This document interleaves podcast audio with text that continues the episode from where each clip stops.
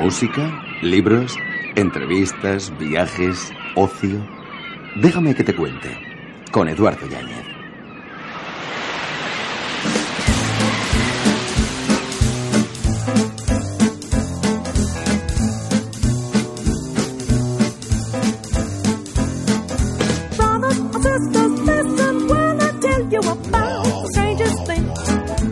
Frecuencia respondemos al desconcierto con frases que ha acuñado el acervo popular y que se resumen en ha pasado un ángel o se me ha ido el santo al cielo, cuando en realidad quisiéramos decir a tu lado el tiempo se detiene o contigo todo es posible.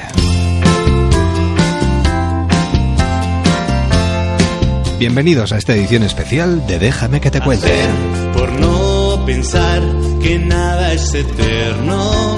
Nosotros tampoco. Estaremos hasta las once y media, diez y media en Canarias. que no es este sueño.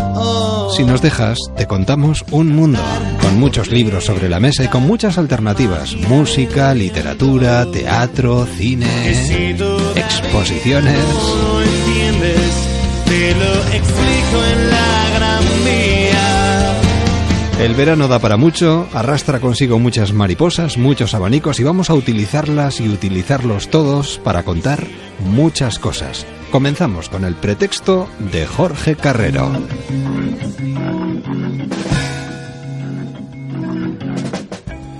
A la sombra, como es de rigor y con el disfrute de ver balanceándose las ramas de unos árboles cercanos, me acuerdo de la reina de Inglaterra. No es esta una señora que frecuente mi imaginación, pero el bienestar eh, que siento con esta leve brisilla que se ha levantado, bueno, en fin. Decía Michel de Montaigne, a propósito de la imaginación y citando la tercera égloga de Virgilio, no sé qué malignos ojos hechizan a mis corderos. Y a mí, pobre cordero pascual, sentado a una mesa al mediodía y con un refresco cero cero, que también son ganas, no me hechiza ojo alguno por la sencilla razón de que no hay nadie. Pero volviendo a lo nuestro, Montaigne abominaba de la imaginación, de esa hidra enfebrecida, de quien procuraba huir por imposibilidad de resistirla.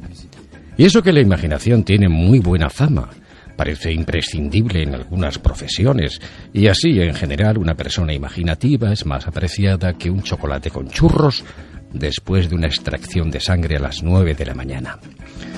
Habíamos dejado a la reina de Inglaterra en el movedizo arenal de la imaginación. Esta señora, con fama de buena administradora y nada ostentosa, por cierto, tiene un problema bastante común. Su casa, de Buckingham, Buckingham Palace, necesita una reforma. Claro, lo normal. La última se llevó a cabo en 1952, hace 63 años. Y la instalación eléctrica, la fontanería, la pintura, bueno, están hechas un asco. Les decía que el problema doméstico de la reina de Inglaterra es similar al de muchos de ustedes. Yo me incluyo, claro está.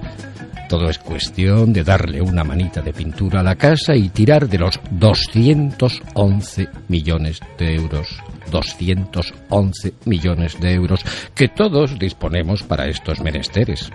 En fin, para vivir no quiero islas, palacios, torres. Qué alegría más alta vivir en los pronombres. Y así, con Pedro Salinas, a quien tampoco interesaba, supongo, demasiado Buckingham, les digo adiós. Gracias Jorge y hasta la próxima porque nos acompañará con sus pretextos durante este verano. No somos nosotros quienes escribimos en ese cuaderno de la vida, sino las emociones que se suceden irremediablemente unas tras otras y en ocasiones solapadas, cuando perdemos la conciencia del tiempo y nos dejamos modelar por él. Déjame que te cuente. En un Cero con Eduardo Yáñez. Música.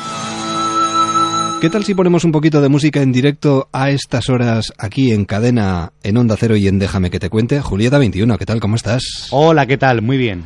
Estamos aquí genial. Trabajo nuevo bajo el brazo. Además Pues- buscas la sombra de la radio para ofrecerles en verano a nuestros oyentes música fresquita. Eso es, música que refresca eh, el alma y el corazón.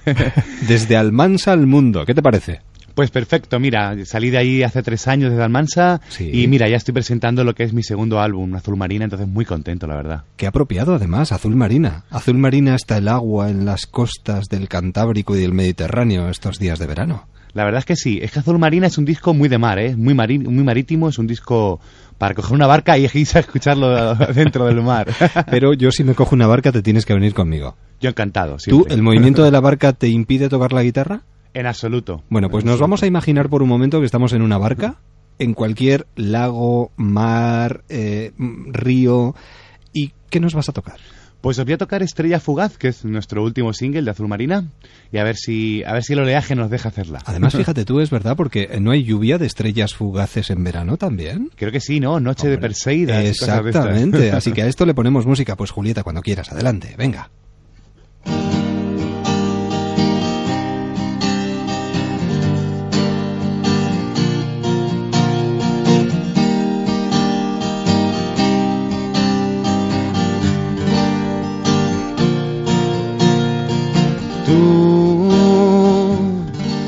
Que me regalas Madrid. Tú, arteria y sangre de Cibeles. Tú que solo apuestas por ver. Tú, oh, mis pies corriendo hacia tu casa. Yo que nunca pensaba que esto fuera real, vivir en un sueño, café para despertar, el beso que enciende toda la ciudad que hoy me juego las ganas que te voy a encontrar, más guapa que ayer y menos que jamás, que tú no lo sabes, pero te pedía una estrella fugaz. Y cuando lo que cada vez más cerca empieza a aparecer mi nueva estrella.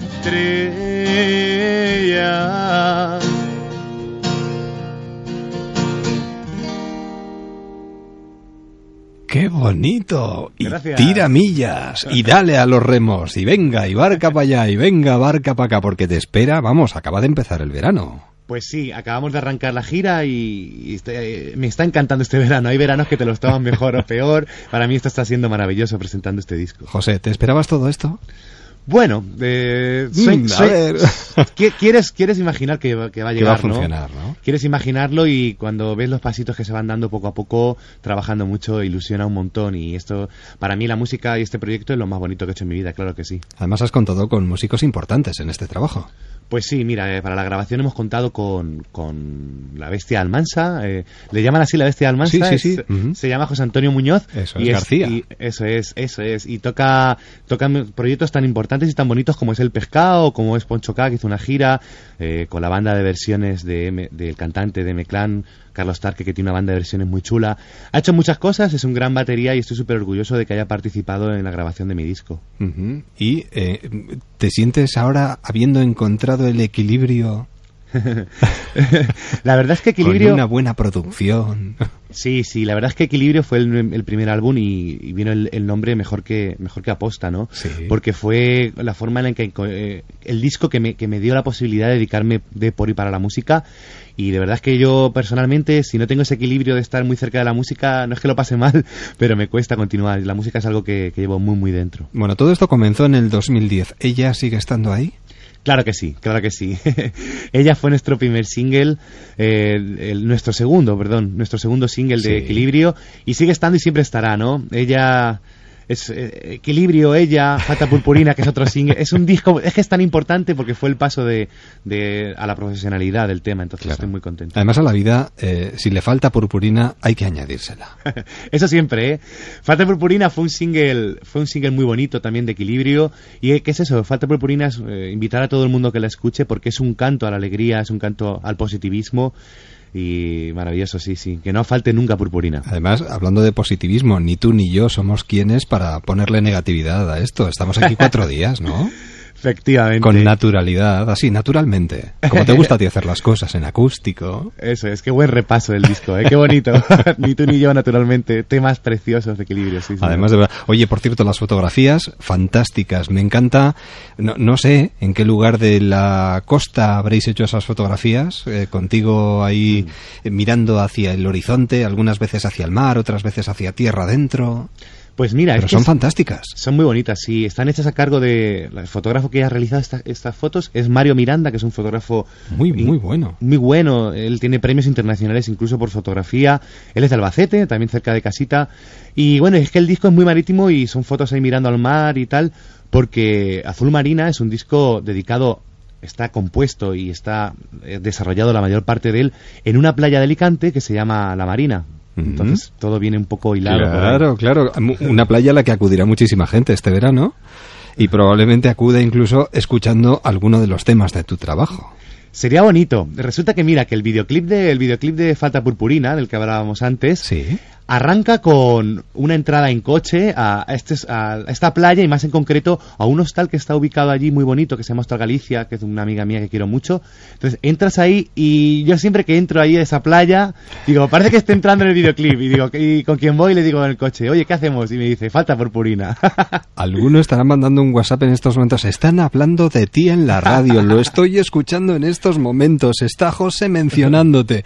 Bueno, eh, yo imagino que los otoños, por un lado, están muy bien, pero los veranos tienen algo de especial. Y con esta sensibilidad que tú transmites con tu música, no sé, todo resulta como más directo y más redondo, ¿no? ¿O no?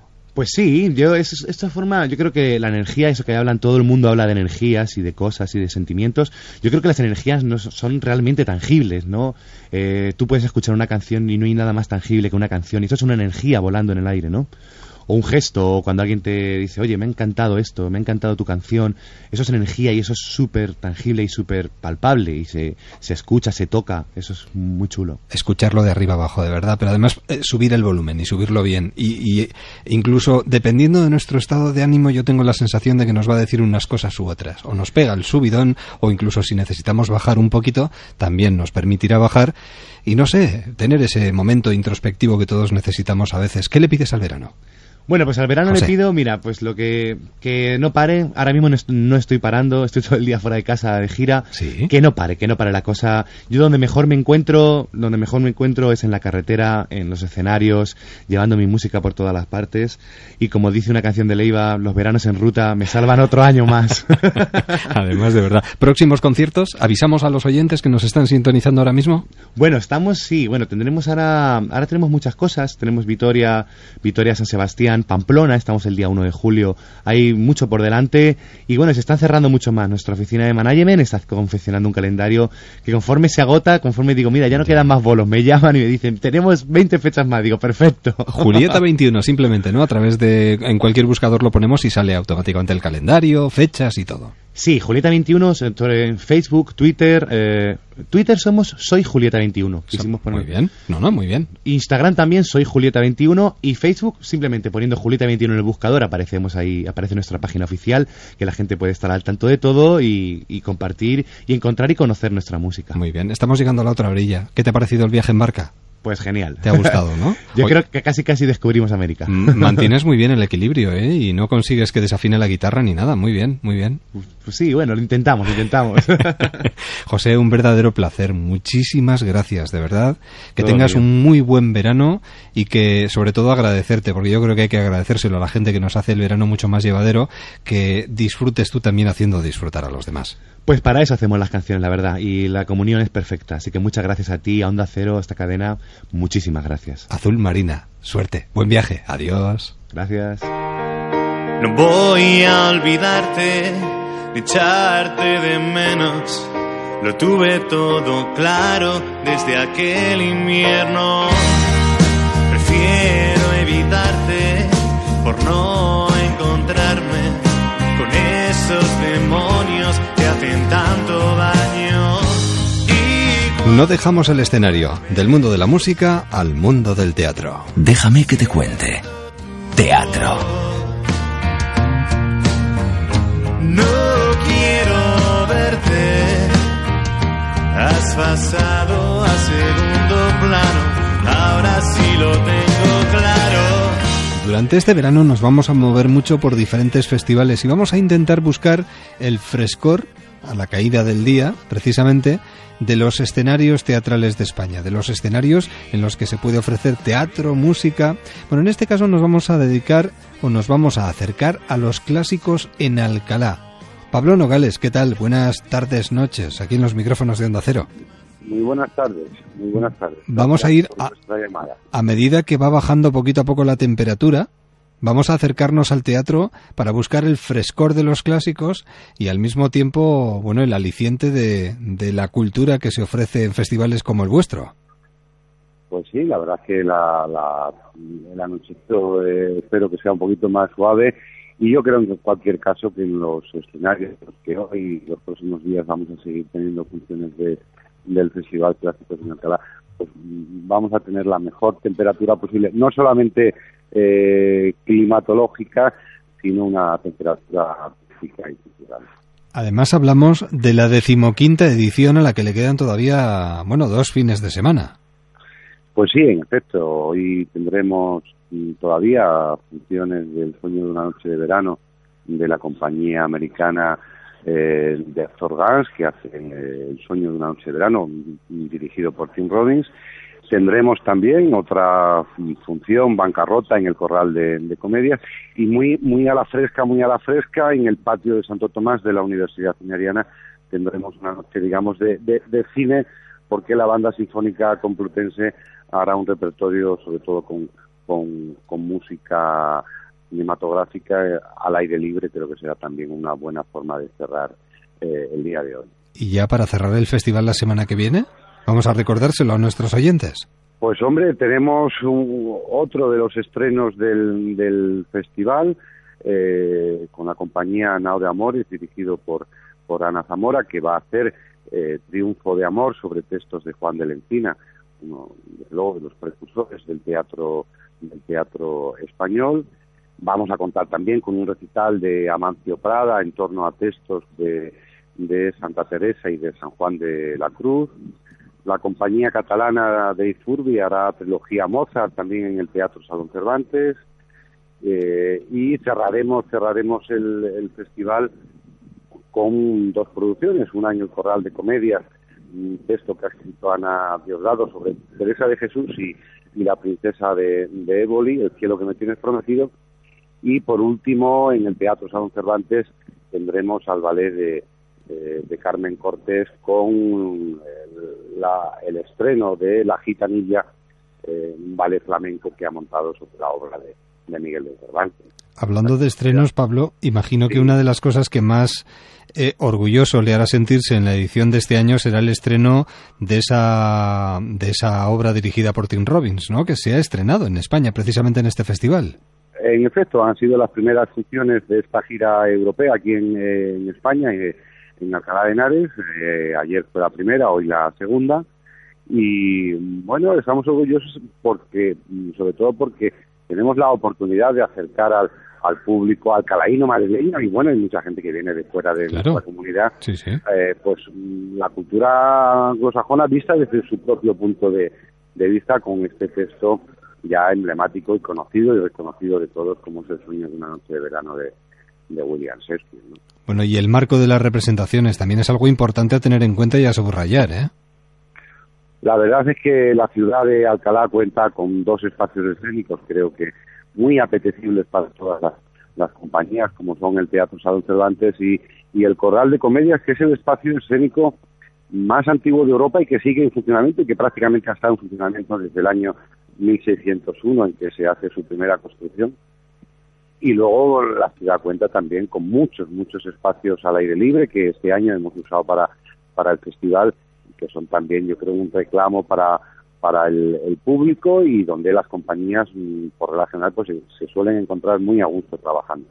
Decimoquinto Festival Clásicos en Alcalá. Todavía tenemos tiempo, podemos acercarnos y queremos que se convierta en una recomendación teatral para cualquiera de estos próximos días y sobre todo si estamos cerca, también para hoy, cómo no.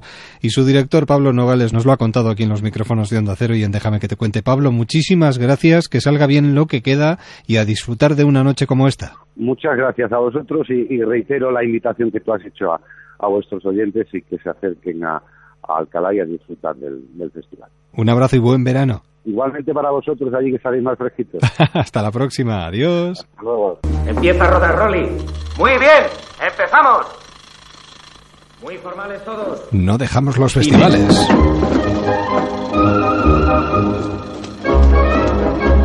¿Qué diablos? ¿Está loco? En Onda Cero. ¿Qué hago? ¿Qué hago? El día que conseguí coger la primera ola, la gente así. Hay gente que ya nos sentimos como hijos del mar.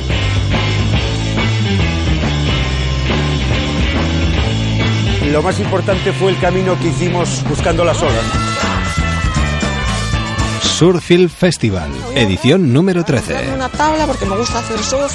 Me dijo mi madre, no puedes hacer como todo el mundo, jugar a baloncesto o algo así. Nos subimos a una tabla de surf. Nos veía como diciendo, bueno, esto es con la tabla, para arriba y para abajo. Casalola está ahí, mira ahí. Casalola fue una comuna del sur. Éramos bastante mal mirados, un poquitín hostigados por la Guardia Civil. Hablamos de cine y además eh, nos metemos en el mundo del cine encima de una tabla de surf, porque tenemos con nosotros a unos invitados muy especiales con los que queremos hablar durante unos minutos aquí en la sintonía de Onda Cero y en cadena para todas las emisoras de Onda Cero. Pedro Temburi es director de un documental, La Primera Ola, que empieza su andadura a partir de, bueno, este fin de semana aquí en San Sebastián, en el Festival del Surf, en el Surfield Festival, pero que a partir de ahora se va a mover por todas partes. Pedro, ¿qué tal? ¿Cómo estás? Hola, ¿qué tal? ¿Cómo estamos? Muy bien, muchas gracias. Oye, pionero donde los haya. En el 2013 contaste la historia del skate en España, en monopatín, y ahora te has lanzado directamente. Bueno, te has subido a una tabla de surf y has dicho, vamos a ver, hay que hablar de cómo, cómo surgió todo este fenómeno y qué es lo que ha arrastrado consigo durante estos años. Pues sí, un poquito monopatín sirvió para romper el hielo y una vez que estaba el hielo roto, pues dijimos, pues venga, vamos a surfearlo. Y bien, sí, es un proyecto que lleva dos años de, trabajo, eh, viene un poco a continuación de, monopatín, en el cual eh, tomé pues mucho contacto con todos los pioneros del skate y poco a poco pues, pues fui labrándome la confianza de esos pioneros para que me pasaran ese material, esos Super 8, ese, todo ese archivo fotográfico y también sus propias vivencias para lograr hacer con la primera ola un recorrido por todos los inicios del surf en España. Es que estamos hablando del primer documento que cuenta el nacimiento del surf en nuestro país, porque hasta ahora, y de forma exhaustiva, hasta ahora no se había hecho nada este, en este sentido. Sí, eh, bueno, sí que hay blog en internet, sí que hay un poco de, pero en plan audiovisual, pues no, no había nada, ¿no? La verdad que también todos estos proyectos, tanto el del skate como el del surf, parten un poco de mi pasión también. Yo surfeo poquito, ¿no? Y, patino también poquito, pero bueno, sí que sí que me ha cautivado toda esa, esa sensación y, la, la siento muy dentro en mí y sí que me apetecía un poco pues todas esas historias que te contaban esperando la ola del pico. No, joder, pues aquí venía tal señor y surfeaba y había una ola ha desaparecido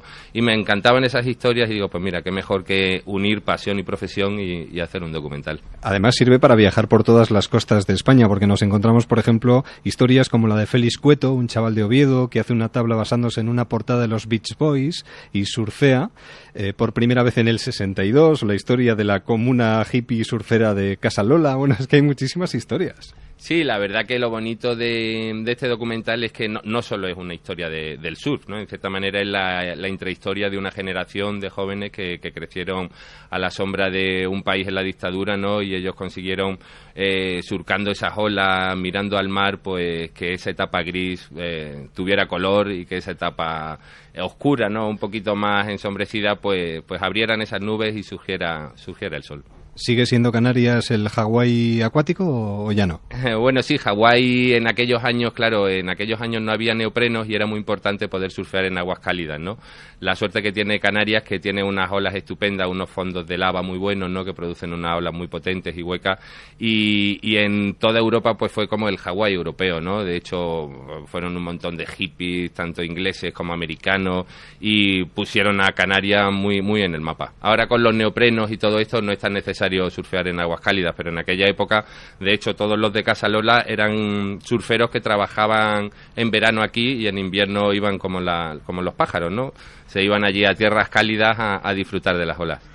Bueno, ahora nos lo va a contar un surfista de olas grandes que está aquí con nosotros. Bueno, vamos a ir hablando poquito a poco con gente muy interesante. ¿Con qué, con qué estás más contento? Hombre, con muchas cosas, ¿no? Pero bueno, si, acaso un poco también sirve el documental un poco pues para, para dejar constancia de cómo se alteran toda la fisonomía de nuestras costas, ¿no? Tenemos imágenes de olas que ya no existen, ¿no? O de, o de parajes que han cambiado un montón con toda la especulación urbanística. Y sí que creo que un poco que, que lo bonito que crea, eh, que, que te deja el pozo del documental es que tienes que eh, luchar por tus olas, tienes que preservar eh, el medio ambiente, sobre todo porque el medio ambiente al final te ayudará y te, y te, y te colmará con olas y, tardes estupendas de playa. Uy, eso me sirve para enlazar perfectamente. Suerte con la película, con el documental y que el recorrido sea muy, muy amplio. Muy amable, muchas gracias. Digo porque eh, hablando de preservar, precisamente vamos a hablar de, de la preservación y sobre todo del hecho de hacer surf, pero no hacer surf de cualquier manera. Lo digo porque tenemos aquí con nosotros además a una persona que nos puede contar cosas muy interesantes. Él se llama Ramón Navarro y es surfista de olas grandes. Es chileno, activista además, protagonista de un trabajo que también se ve en este festival y que seguro que se va a mover mucho, que es el hijo del pescador. Ramón Navarro, ¿qué tal? ¿Cómo estás? Muy contento de estar acá, con muchas ganas de conocer la ciudad con ganas también de trasladar eh, esa filosofía de vida, ¿no? Esa forma de entender un hábitat en el que tú te mueves perfectamente encima de una tabla de surf, pero como lo puede entender un agricultor que cuida la tierra, como lo puede entender cualquier persona que trabaja en, un hábitat diferente. Claro, yo creo que en mi caso lo que sucedió conmigo eh, es como hice la evolución de ser el hijo de un pescador y el próximo paso en el mar para seguir viviendo casi la misma vida junto al mar como mi papá era, era agarrar una tabla y surfear por el lugar donde vivía. Y bueno, lo van a ver en la película que con la evolución de los años en el surf en Chile, con todo lo que hicieron los pioneros allá que dieron a conocer el surf en esos años, yo me voy dando cuenta por todos los abusos que hay hacia la pesca artesanal, hacia a los algueros y a esta profesión que hace mi papá de, ser pescador de orilla, que era una profesión que estaba desapareciendo y sigue desapareciendo por mucho abuso de la pesca industrial y, por las playas privadas en Chile. El tema de las playas privadas es algo muy, muy importante allá, donde te niegan los accesos. Entonces yo empecé con, con mi profesión del surf, recorriendo el mundo, viajando, haciendo campeonato y todo, empecé a darme cuenta que Chile tenía una ola increíble, pero tiene mucha problemática con todos estos temas. Y, qué ejemplo más claro que es el de mi propia ola, que es Punta de Lobo, donde estamos haciendo una campaña a nivel mundial hoy en día para, para tratar de protegerla. Era un proyecto que por muchos años tratamos de hacerlo en conjunto con el gobierno y no se pudo por todas las legislaciones y normativas que tiene la legislación chilena y hoy en día nos encontramos en la parte casi final de la campaña donde queremos hacer una campaña a nivel mundial muy grande para juntar fondos, hacer una ONG y comprar la ola, comprar la punta entera y hacerle un parque nacional que pueda disfrutarse como todo el país para todas las personas que fueran no solo de Chile sino que del mundo. Y con eso tratar de abrir el ojo al gobierno que una ola puede llegar a ser una fuente de ingreso económico para una comunidad tan pequeña como era el pueblo de, de en esos años y hacer una ley que pueda proteger las olas y todas las rompientes aptas para la práctica deportiva en Chile. Bueno, nos está escuchando muchísima gente. Si alguien quisiera sumarse a esta campaña, ¿qué tendría que hacer? Bueno, la campaña se, lava, se llama Lobos por Siempre, está en conjunto con Save the Waves, que es una organización mundial protegiendo olas, y yo creo que cada país debería empezar a hacer esta, este tipo de campañas. Si tú me dices una persona de acá del País Vasco cómo podría ayudar, empezando a empujar para que cada país tenga una ley de rompientes y no tengamos los problemas de cada año de estar peleando por lugares que son canchas deportivas. Hacer un, un estadio de fútbol para una región son millones de dólares. Una cancha de, de surf está ahí gratis y lo único que hay que hacer es cuidarla y tener el entorno un poquito limpio. Imagino que uno tiene que tener una piel especial para surfear olas grandes o no es tanto como uno puede pensar en principio. Sí, bueno, el tema de las olas grandes, ya yendo a lo profesional mío, eh, tenéis que tener una conexión y un respeto muy grande por el mar, conocerlo, entenderlo muy bien y, y, y, saber leerlo. Si uno no está con esa lectura y si tu físico no está preparado para eso, las consecuencias pueden ser bien grandes.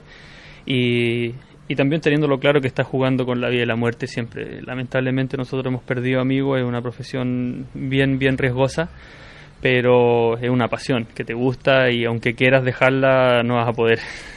Además, de verdad. Bueno, vamos a seguir hablando de surf. El hijo del pescador se va a mover muchísimo por todo el mundo. Lo digo para que todo el mundo esté pendiente, porque seguro que caerá por, por, alguna de esas ciudades en las que nos están escuchando ahora mismo, que, estén atentos y que vayan a verla, porque así descubrirán un poco tu andadura y sobre todo esta necesidad de cuidar el hábitat en el que se mueven los surfistas. Sí, así es. El Hijo del Pescador eh, ya tuvimos un par de estrenos mundiales en Estados Unidos, en Chile, en mi propio pueblo, Pichilemu. Bueno, hoy día llegamos acá, vamos a hacer un tour por Ámsterdam, Inglaterra y Japón y también se puede ver por internet. Así que es una película que a mí me gusta mucho en lo personal por, como te decía, la evolución de, de trabajar del mar de diferentes maneras. Suerte, muchísima suerte y gracias. Muchas gracias a ustedes por la invitación, muchas gracias Sancho por invitarme a esta tremenda invitación acá a este festival, así que esperamos que sea una semana increíble, que seguro va a ser que sea inolvidable para que vuelvas, ¿eh? Vuelvas sí o sí. Bueno, vamos a seguir y vamos a hacer una incursión también en otra película. En este caso vamos a hablar de una película que nos mete de lleno, si estábamos hablando precisamente con un surfista de las grandes chileno,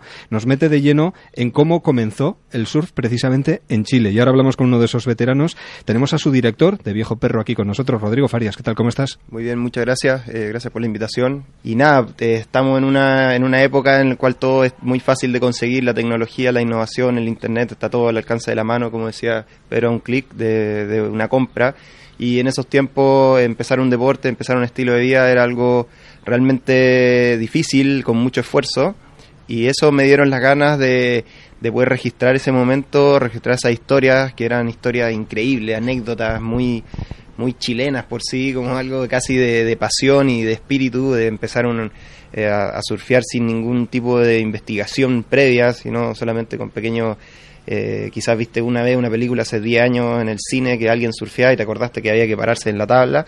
Y, eso me, llevó a hacer este documental ya con más o menos 8 años de investigación, porque en esos tiempos sí que no habían cámaras de, de, video ni de foto.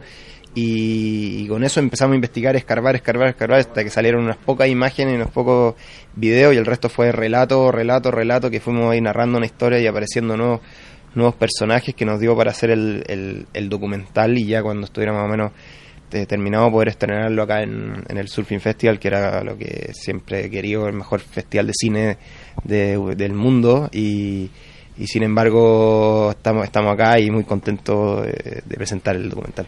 Seguro que también va a tener un recorrido muy amplio. Tenemos a un viejo perro con nosotros, a un viejo perro de esos que se montaba en una tabla de surf y que fue de los primeros que lo hizo y, intentando buscar esa ola perfecta. ¿Qué tal? ¿Cómo está? Tenemos con nosotros Álvaro Abarca. Así es. Hola, buenas tardes. Muy buenas, Álvaro. ¿Qué tal? Eh, ¿cómo, cómo, cómo, se ve en la, en la pantalla toda esa evolución desde el principio a, hoy en día?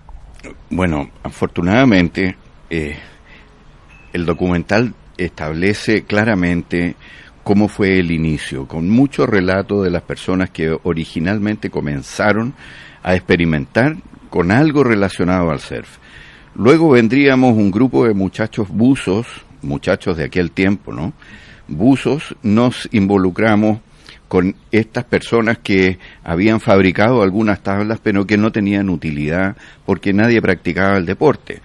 Nosotros tomamos esas tablas y comenzamos a experimentar, sin tener información, sin, sin haber visto eh, revistas, películas ni nada, y comenzamos a generar eh, el desarrollo de este deporte eh, en forma totalmente autodidacta, autónoma. Nos costó muchísimo, pero en definitiva, poco a poco fuimos logrando progresos en, el desarrollo del, deporte y hoy en día se ha difundido enormemente en el país. ¿Y cómo se ve eh, desde la distancia? Es decir, uno envidia, por ejemplo, la facilidad que tienen hoy los jóvenes para hacer surf con respecto a lo que costaba en aquellos momentos conseguir una tabla y poder coger una ola. Es cierto, es cierto, es una buena comparación, pero afortunadamente las cosas se han dado así, ¿no? Que eh, eh, los elementos eh, han estado ya más al alcance de la mano para la gran eh, población de gente que se ha involucrado en el tema y que se ha interesado en desarrollar el, el surf. Y luego, Rodrigo, hay una cosa que me llama especialmente la atención y es el hecho de que Chile vivía en aquellos momentos una situación política muy concreta y era una forma de evadirse también, de huir de una realidad difícil. Así eso también eh, muy parecido a lo que estaba pasando en España en ese momento. Eh, la época de la dictadura era algo muy fuerte por lo que me habían contado. Yo ni siquiera había nacido en esa, en esa época. Y imagínate lo difícil que era conseguir eh, comida o vestible. Imagina lo que era difícil conseguirse una tabla de surf. O sea, era prácticamente imposible. Y ellos, de una u otra forma, la dictadura le les pasó por un lado y como dicen algún uno de los entrevistados, estos hippies se fumaron la dictadura, compadre. Se agarraron la combi se fueron a buscar ola y lo que estaba pasando a lo mismo, vamos a surfear. Y fue una forma de evadir también lo que estaba pasando en la sociedad. Viejo Perro, otra de esas películas que seguro que se va a mover por todo el mundo y que tenemos que ver en cuanto la veamos, no sé, en un cartel en cualquier esquina. Muchísimas gracias, suerte, mucha, mucha suerte y a seguir surfeando, ¿eh? Muchas gracias. ¿Sigue surfeando? Muy poco, o muy ocasionalmente. ¿Tú? Yo sí, cuando no estoy filmando estoy tratando de surfear. Muy bien. Eh, vamos a cerrar este tiempo de conversación con invitados. Ojo, la verdad es que menudo lujo poder hablar con gente tan interesante como esta. Me gustaría saludar también al director del Surfield Festival ya para rematar este tiempo de conversación. Sancho Rodríguez, ¿qué tal? ¿Cómo estás? Buenas tardes. Surfield Festival, edición número 13. Mal número si no crece. Crecerá, estoy convencido. Sancho, que salga todo estupendamente y nos vemos en el, festival. Nos vemos en el festival y también, como has, em, estas películas van a girar. Em, vamos a tener la primera ola en la Casa Encendida en Madrid el viernes 3 de julio y vamos a tener em, la, primera ola y El Hijo del Pescador en el Surfing Tour que va a visitar Mundaka el jueves 9 de julio, eh, Santander, Plaza Porticada, viernes 10 de julio y el sábado 11 acabamos en eh, Coruña y además un proyecto muy bonito que al final un poco con este punto de, viajar con nuestras furgonetas lo vamos a hacer con Solar Cinema que es un proyecto de unos holandeses que eh, vamos a proyectar con energía solar. O sea, se va a utilizar em, energía solar acumulada durante el día con unos paneles solares para proyectar este cine por la noche. Nos podrán ver en Madrid, Mundaca, Santander y Coruña. Qué bien te he visto, cómo se ha subido a la ola de la radio. Gracias, Sancho. Suerte, mucha suerte. Gracias a vosotros.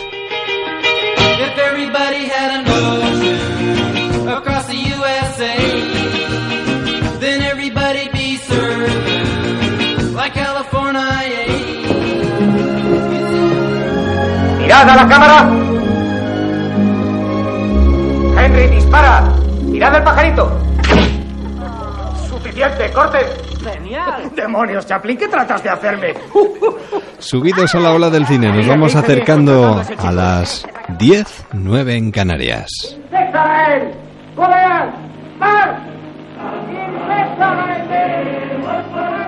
Déjame que te cuente. En un acero con Eduardo Yáñez. Libros.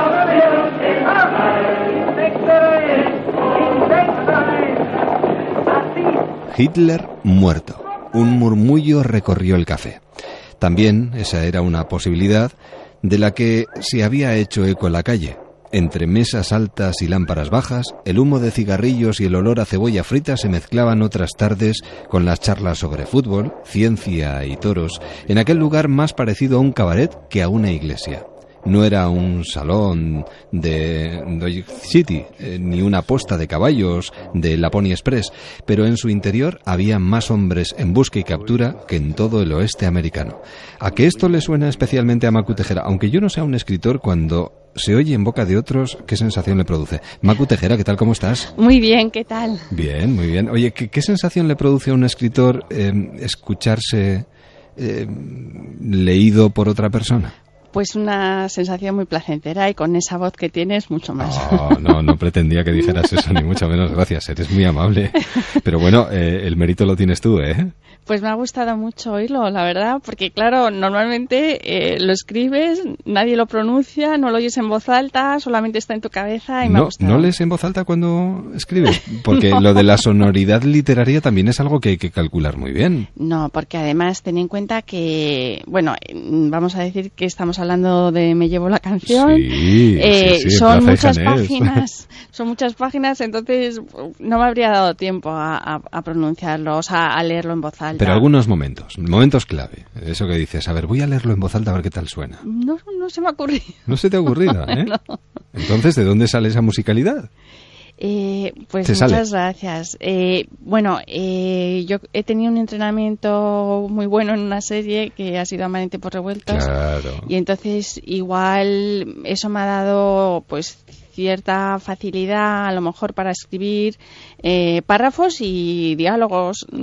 Vamos, por lo que me han dicho, eh, hay esa sonoridad a veces de, de la televisión, ¿no? De, de una serie con diálogos pues más o menos ágiles o De, de escribir poniendo lo que escribes en la boca de alguien. O pensar que eso lo estaría diciendo alguien. Te imaginas a los personajes, te imaginas todo lo que ocurre.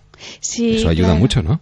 Hombre, claro, y sobre todo para una serie con tantos personajes. Uy, una serie, por Dios. Un libro. Un libro con, Con tantos personajes. Es co- esto daría para una serie, ¿eh? Sí, sí, sí, sí quedaría. sí. Totalmente, claro. Sí, Me sí. encantaría. Exiliados en el extranjero, ¿no? Exiliados en México, por ejemplo. Eh. Dar- daría perfectamente. Eh, sí, daría para, yo creo que para una serie y O más. ojalá el- en algún momento se pueda contemplar esa posibilidad.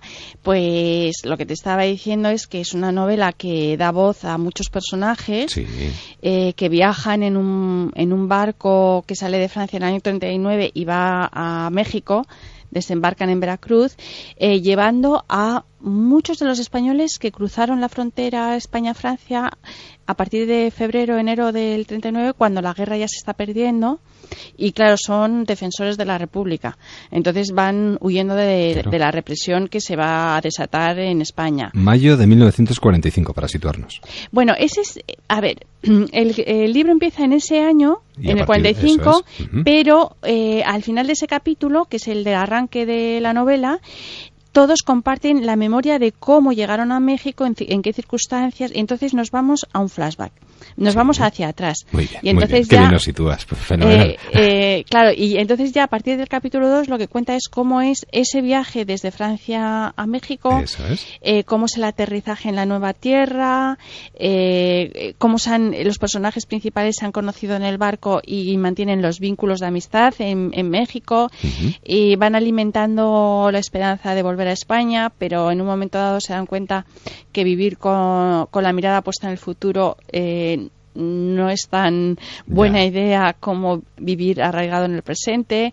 Entonces, bueno, pues cuenta todo eso. Incluso eh, también nos hace ponernos en la situación del exiliado que en un momento determinado ve que va a regresar, pero mira hacia atrás y dice, oye, ¿estos años que he estado aquí? Sí, y que ya he echado raíces Claro.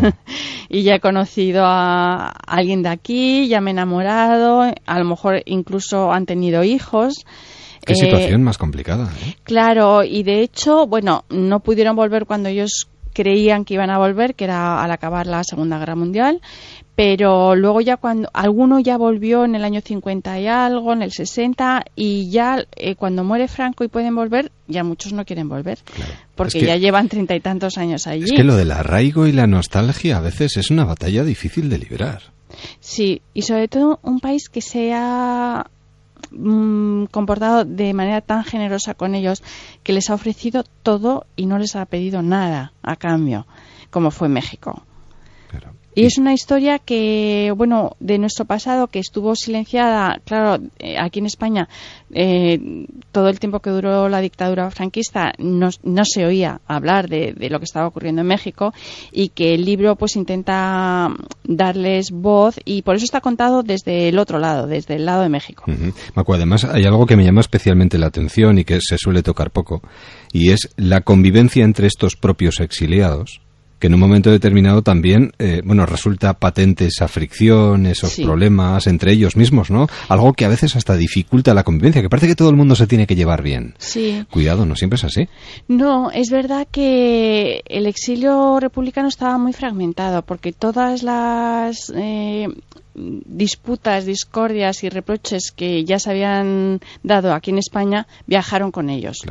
Entonces allí se, El pasado se tiene memoria.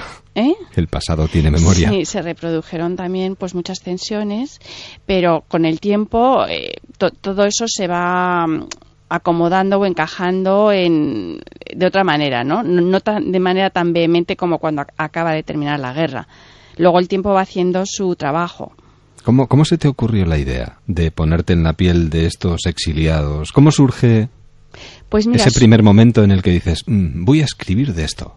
surge porque eh, estábamos preparando un proyecto de serie sobre el exilio de ficción, una serie de ficción para la productora de Amar en tiempos revueltos, para Sí. Diagonal. Entonces, eh, la documentación y la investigación fue tan intensa que, que dio para mucho más que el proyecto aquel. O sea, había muchos personajes que no habían podido tener cabida en, e- en aquel proyecto. Entonces, como a mí la editorial me había ofrecido la posibilidad de escribir una novela porque la anterior había ido bien, yo les propuse el tema del exilio y ellos lo aceptaron. Y, y entonces, bueno, pues me hice una inmersión profunda en, en esa época y... ¿Has y ido a México? No, no he ido todavía. Tendrás que ir, ¿no? Hombre, claro que tengo que ir. A presentarla allí, además. Claro que sí, me encantaría, pero eh, es una novela, sobre todo, aunque parte de un marco histórico y de un contexto histórico determinado, que es imaginación, es ficción, vamos. Sí, sí, sí. Mm. Bueno, estamos hablando con Macu Tejera, mejor guionista de televisión. En el 2003 te dieron el premio. Escribes como Los Ángeles, ¿eh? Muchas gracias. Fue el premio Pilar Miró y sí, ese año lo gané. ¿Eso marca un antes y un después en tu carrera? Eh, por un lado sí, pero más me ha marcado el hecho de pasar por la serie de Amar en tiempos revueltos. Claro, es que eso tiene que marcar inevitablemente. Sí, porque primero porque estaba trabajando con un equipo de guionistas que a mí me parecen excepcionales. Entonces, ser parte de un equipo así de potente, eh, yo creo que ha sido el trabajo que he tenido que más, más huella me ha dejado. Sí, y luego a partir de la serie ha salido la otra novela, la anterior a esta. Y ahora ya no, Y- no ejerces como guionista de televisión, ya te dedicas exclusivamente No, a sí, escribir. sí, ¿Ah, sí. sigues? ¿Sigues? Sigo Ah. lo que pasa que el año pasado, en mayo, eh, tuve que dejar la serie porque, porque no me daba tiempo a acabar la novela. No te daba la vida. No, y sobre todo porque como es una novela con tantos personajes, pues eh, tenía que hacer un- una indagación mucho más honda, ¿no? Que si hubiera sido una novela más ligerita. Eh, hablando sobre una experiencia colectiva, pero que a veces no somos. Yo creo que eh, cerrando el libro nos damos cuenta de lo que supuso esta historia y esta convivencia, no solo a México y España, ¿eh? sino a Europa en general. Claro, porque... La huella que ha dejado es impresionante. Bueno, ellos, eh, la huella que dejaron en México fue muy importante, pero es verdad que se toca mucho el tema de Europa en la novela porque son justo los años de la Segunda Guerra Mundial. Entonces, ellos viven un poco con la mirada puesta en qué está sucediendo y qué va a pasar con, con, con Hitler y con Mussolini y, y ellos meten en el mismo cajón a Franco. Piensan, si, si las potencias democráticas acaban con Hitler y con Mussolini, a, a Franco no le van a dejar quedarse en Europa. O sea, se va a potenciar la caída del régimen seguro. Muchos de ellos crearon editoriales, crearon revistas, fundaron colegios, dirigieron hospitales. Hubo de todo en aquella, en aquella remesa. Sí, porque en el Sinaya viajaron eh, muchos profesionales de todos esos ámbitos que has dicho, de la docencia, de la universidad, de la investigación y de la creación artística también. Y dejaron allí lo mejor de sí mismos, pintores, es verdad, sí, sí. Sí, entonces México les, eh, les ofreció la oportunidad de, de seguir con sus carreras allí, de seguir eh, en sus campos de investigación o de creación. Entonces, qué difícil tener que decidir dejarlo todo y volver de nuevo a España en el momento que les dicen se tercia el regreso. Mm. Claro, es que tenían el corazón dividido Partido. completamente, claro. Claro, es, es lógico. Mira, mm, José Gaos dijo, eh, acuñó un término muy bonito porque ellos se sentían desterrados, claro, desterrados de tu tierra, pero él acuñó el término transterrados, que quiere decir eh, personas que se arraigan en la tierra acogida y la hacen suya. O sea, ya no se sienten extraños en esa tierra, ya se sienten parte de esa tierra. Y muchos de ellos se sintieron así, ¿no? Transterrados. O sea, habían vuelto a florecer en la tierra de acogida. José Bergamín, el doctor Puché, eh, Juan Rejano, bueno, muchos, muchos hicieron de ese su país, hicieron de esa su vida y tuvieron que, pues eso, verse en esa situación de decidir si volvían a España o se quedaban allí, ¿no? Sí. La verdad es que nos llevamos este libro bajo el brazo y al final esto tiene una sonoridad especial y nos llevamos la canción también. Sí, y además, ahora que lo dices, es que la música también juega un papel importante en la novela.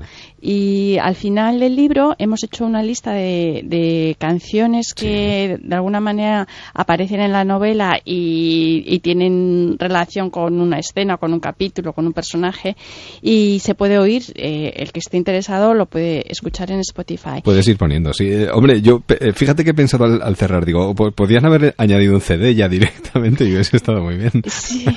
Y luego, mira, el book trailer, que es muy bonito, que se puede ver en YouTube. Sí. Eh, la canción que sale en el book trailer eh, también sale en el libro y la canta María Félix. Y es preciosa, por si, algún, por si alguien está interesado en verlo. No, no, que vamos a cerrar con ella. ¿Qué te parece? Fantástico. ¿Eh? Cerramos con ella para que nuestros oyentes sepan de qué estás hablando y sobre todo para que terminen con ese sabor musical y se lleven la canción con ellos. Pues fantástico, muchísimas una, una buena recomendación para cualquiera de estos próximos días de verano. Macu, ¿qué te espera este verano? ¿Seguir escribiendo y escribiendo y escribiendo? No. ¿Descansas? ¿Puedes descansar? Sí, porque ahora estamos con la promoción porque la novela acaba de salir claro. y luego voy a hacer un, un parón y luego después del verano a retomar Hombre, proyectos. Claro. ¿Te vas a México este verano o no?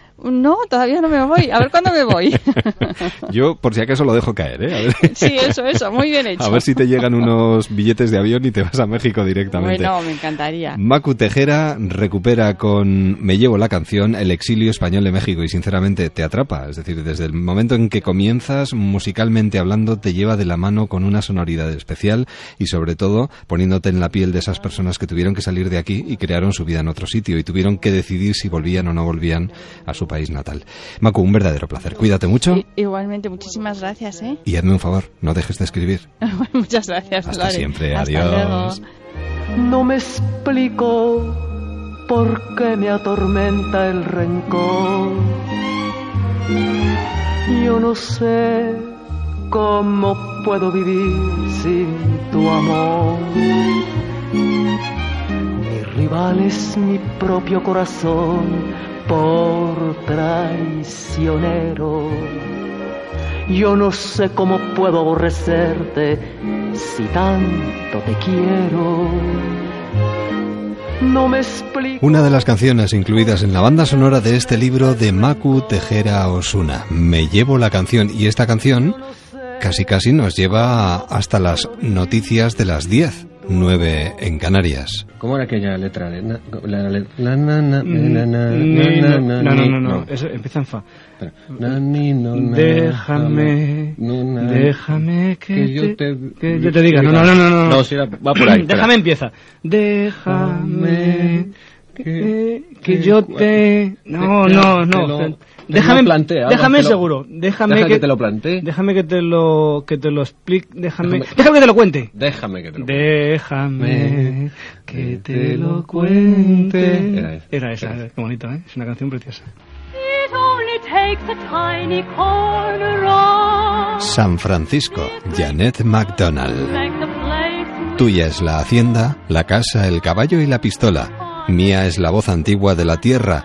Tú te quedas con todo y me dejas desnudo y errante por el mundo, mas yo te dejo mudo, mudo. ¿Y cómo vas a recoger el trigo y alimentar el fuego si yo me llevo la canción? León Felipe. Noticias de las 10, 9 en Canarias. Volvemos enseguida con la segunda hora de Déjame que te cuente.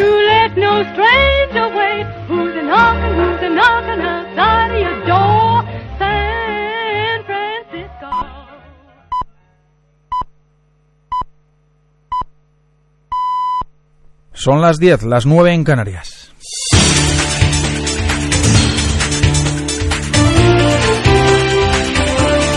Noticias en Onda Cero.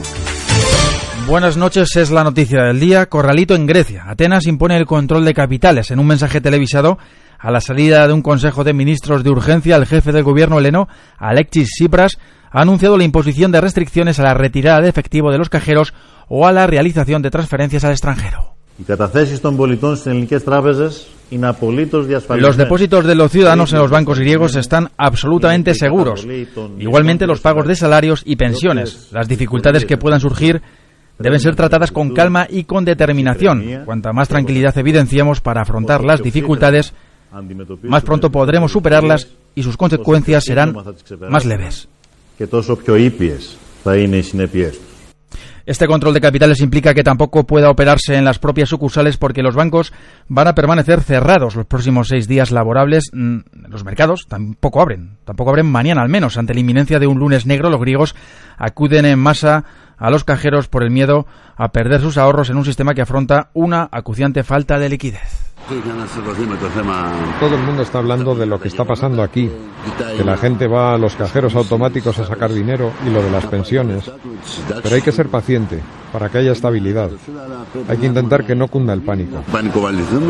Todo ello pese a que el Banco Central Europeo de momento no va a romper la cuerda con la que sujeta el sistema financiero griego. No obstante, y eso en eso ha incidido también Tsipras en su mensaje televisado, Frankfurt ha dejado claro este domingo que no va a arriesgar con esta herramienta la política monetaria y en particular la estabilidad de precios en la zona euro. Tampoco permanecerá ajeno el BCE a la respuesta de los mercados financieros cuando mañana emitan sus señales ante esta incertidumbre griega las bolsas europeas que tienen muchas marcas en rojo, principalmente la del próximo miércoles 1 de julio, porque cuando abran las distintas plazas de Europa, Grecia ya estará técnicamente sin solvencia. La Administración de Atenas, el Estado, tendrá que devolver 1.500 millones de euros al Fondo Monetario Internacional y al no haber afectado esas condiciones de la última propuesta de la Unión Europea, no dispondrá de la línea de crédito de 7.200 millones que había sido previamente comprometida. Ha hablado de esto el ministro de Exteriores José Manuel García Margallo. Ustedes saben, el día 30 termina el, el paquete anterior, el paquete de ayudas anterior. Y o ese paquete o se prorroga o realmente las dificultades para el pueblo griego van a ser muchísimas. El Fondo Monetario tendría eh, que, que decidir qué es lo que hace. Probablemente Grecia entre en la lista de morosos, no entre de golpe en la suspensión de pagos. Uno de los últimos mensajes es de esta misma tarde, mensaje conciliador, el de Christine Lagarde, asegura la directora del Fondo Monetario Internacional que está dispuesta a seguir trabajando en acercar posturas con las autoridades griegas en colaboración con los socios de la zona euro. Poco después, comunicado de la Casa Blanca, el presidente Barack Obama y la canciller alemana Angela Merkel, dice ese comunicado, han hablado este domingo para coincidir en que es de vital importancia regresar a un camino que permita a Grecia reanudar las reformas y su crecimiento dentro de la zona euro. Tarde complicada en varias carreteras del país después de un fin de semana con muchas salidas a la playa o huyendo del calor de las grandes ciudades. Sepamos cómo se circula a esta hora. Dirección General de Tráfico, buenas noches. Buenas noches. Hay complicaciones circulatorias en estos momentos en el acceso a Madrid por la A3. Hay un tráfico lento con paradas desde Belinchón hasta Villarejo de Salvanés. Como alternativa pueden tomar en Tarancón la A40 en dirección a Ocaña, aquí la A4 en dirección a Madrid. En la A6 también hay un tráfico lento con paradas desde prácticamente Collado Villalba hasta llegar a la zona de Las Rozas. En la carretera de Burgos entre Buitrago de Lozoya y Lozoyuela, en San Sebastián de los Reyes y en Venturada y en la A5 en Móstoles. En carreteras catalanas se van a encontrar con retenciones en estos momentos en la C15 destaca en Barcelona, en San Quintí de Mediona, extreme la precaución en este punto, en la C16 hay unos 6 kilómetros en Nou de Berguedà, también se van a encontrar con retenciones en la C32, 6 kilómetros en San Boy y 9 a la altura de Mataró, hay retenciones en Tarragona, en la Nacional 340, en la zona de Alborg, Altafulla y el Vendrell, y también dificultades en Girona, destaca la C31 con 9 kilómetros en Santa Cristina d'Aro, así que precaución en estos puntos. También se van a encontrar con dificultades en Valencia, en la V21 hay 6 kilómetros en Alboraya, también se van a encontrar con retenciones en Sevilla, en la P4, en las cabezas de San Juan, en Málaga, en la A7 hay unos 8 kilómetros en la zona de Fuengirola y otros 10 a la altura del Rincón de la Victoria. También se van a encontrar con dificultades en Cantabria, en la A8, en la zona de Castro Urdiales y Laredo, hay tráfico lento, en Granada, en la A44, en Vélez de Benaudalla y en Huelva también en la A497 en Punta Umbría y en Huelva. Así que precaución, insistimos, en cualquiera de estas zonas. Noticias del deporte con Lorena González. El Huesca es nuevo equipo de la segunda división a costa del Huracán Valencia, al que ha ganado por dos goles a cero. En el otro partido del playoff, el Athletic B ascendía también a la Liga Adelante, truncando el sueño, eso sí, del Cádiz, tras empatar a uno en el Ramón Carranza. En baloncesto, Serbia ha sorprendido a Francia en la final del Eurobásquet femenino. Acaba de proclamarse campeona después de vencer 7-6-6-8. Antes, la selección española eh, de baloncesto conseguía la medalla de bronce. Ganaba a Bielorrusia 7-4-5-8. Y en ciclismo, Alejandro Valverde ganaba esta tarde su segundo título como campeón de España, batiendo a Barbero, que conseguía la plata, y Jesús Herrada el bronce. Y en tenis hoy conocíamos que David Ferrer será baja en Wimbledon por una lesión en el codo. Es todo. Más noticias en Onda Cero cuando sean las 11, las 10 en Canarias. Síguenos por internet en ondacero.es.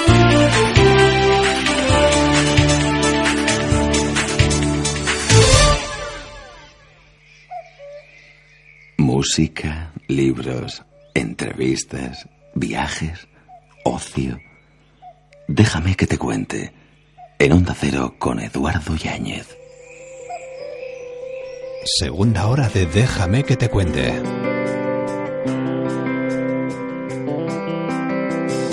Asumo que me dará igual lo que opinen los demás. y Yo siempre seré distinto.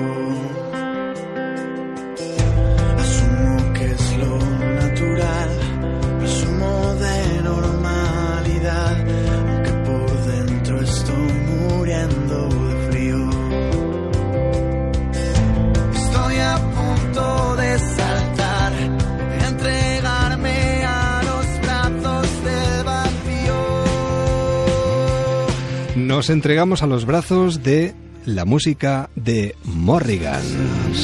Morrigans, que es la diosa, si no me equivoco, ¿eh? la diosa celta del destino. Porque somos Son diferentes,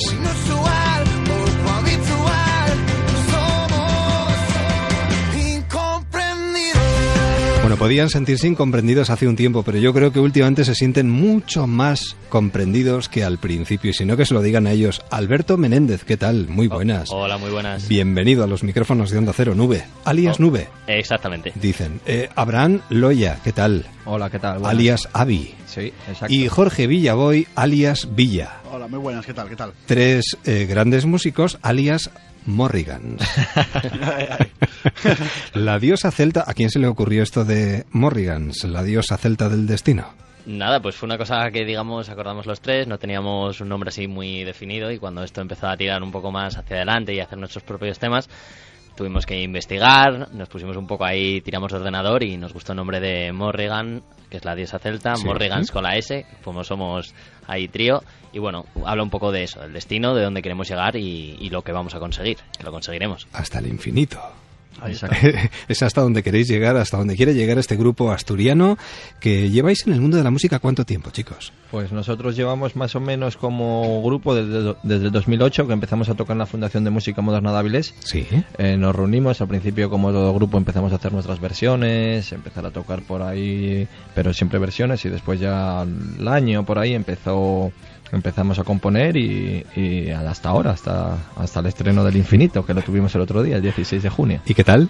Muy bien, perfecto. Oye, dicen de vosotros que eh, ganáis mucho y os crecéis de una manera increíble en el escenario. Y que hay muy buena química.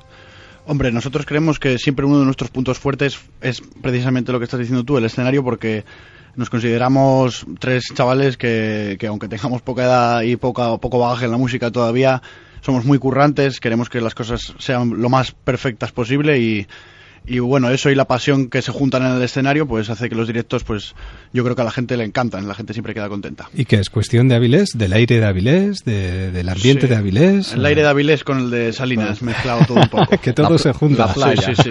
¿Será eso? ¿Será eso? Oye, por cierto, ¿el destino ya está escrito? ¿Lo creéis realmente? Eh, sí, sí, ¿no? Porque pensamos muchas veces que, que el destino está mucha, mucha parte, en gran parte en tu mano, ¿no? Y, y por eso decimos que ya está escrito, porque nosotros peleamos mucho para que el destino sea como nosotros queremos, ¿no? Y por eso la frase del destino ya está escrito. Lo ¿Y qué, dice vuestro destino? ¿Que vais a llegar muy lejos? Que vamos a llegar, como dices tú, al infinito y, y mucho más allá. Y mucho, y mucho más Y allá. mucho más ¿Qué allá. particularidad tiene Morrigans? Es decir, ¿cómo, ¿cómo creéis que se puede definir vuestra música, aparte de esa frescura, de esa claridad?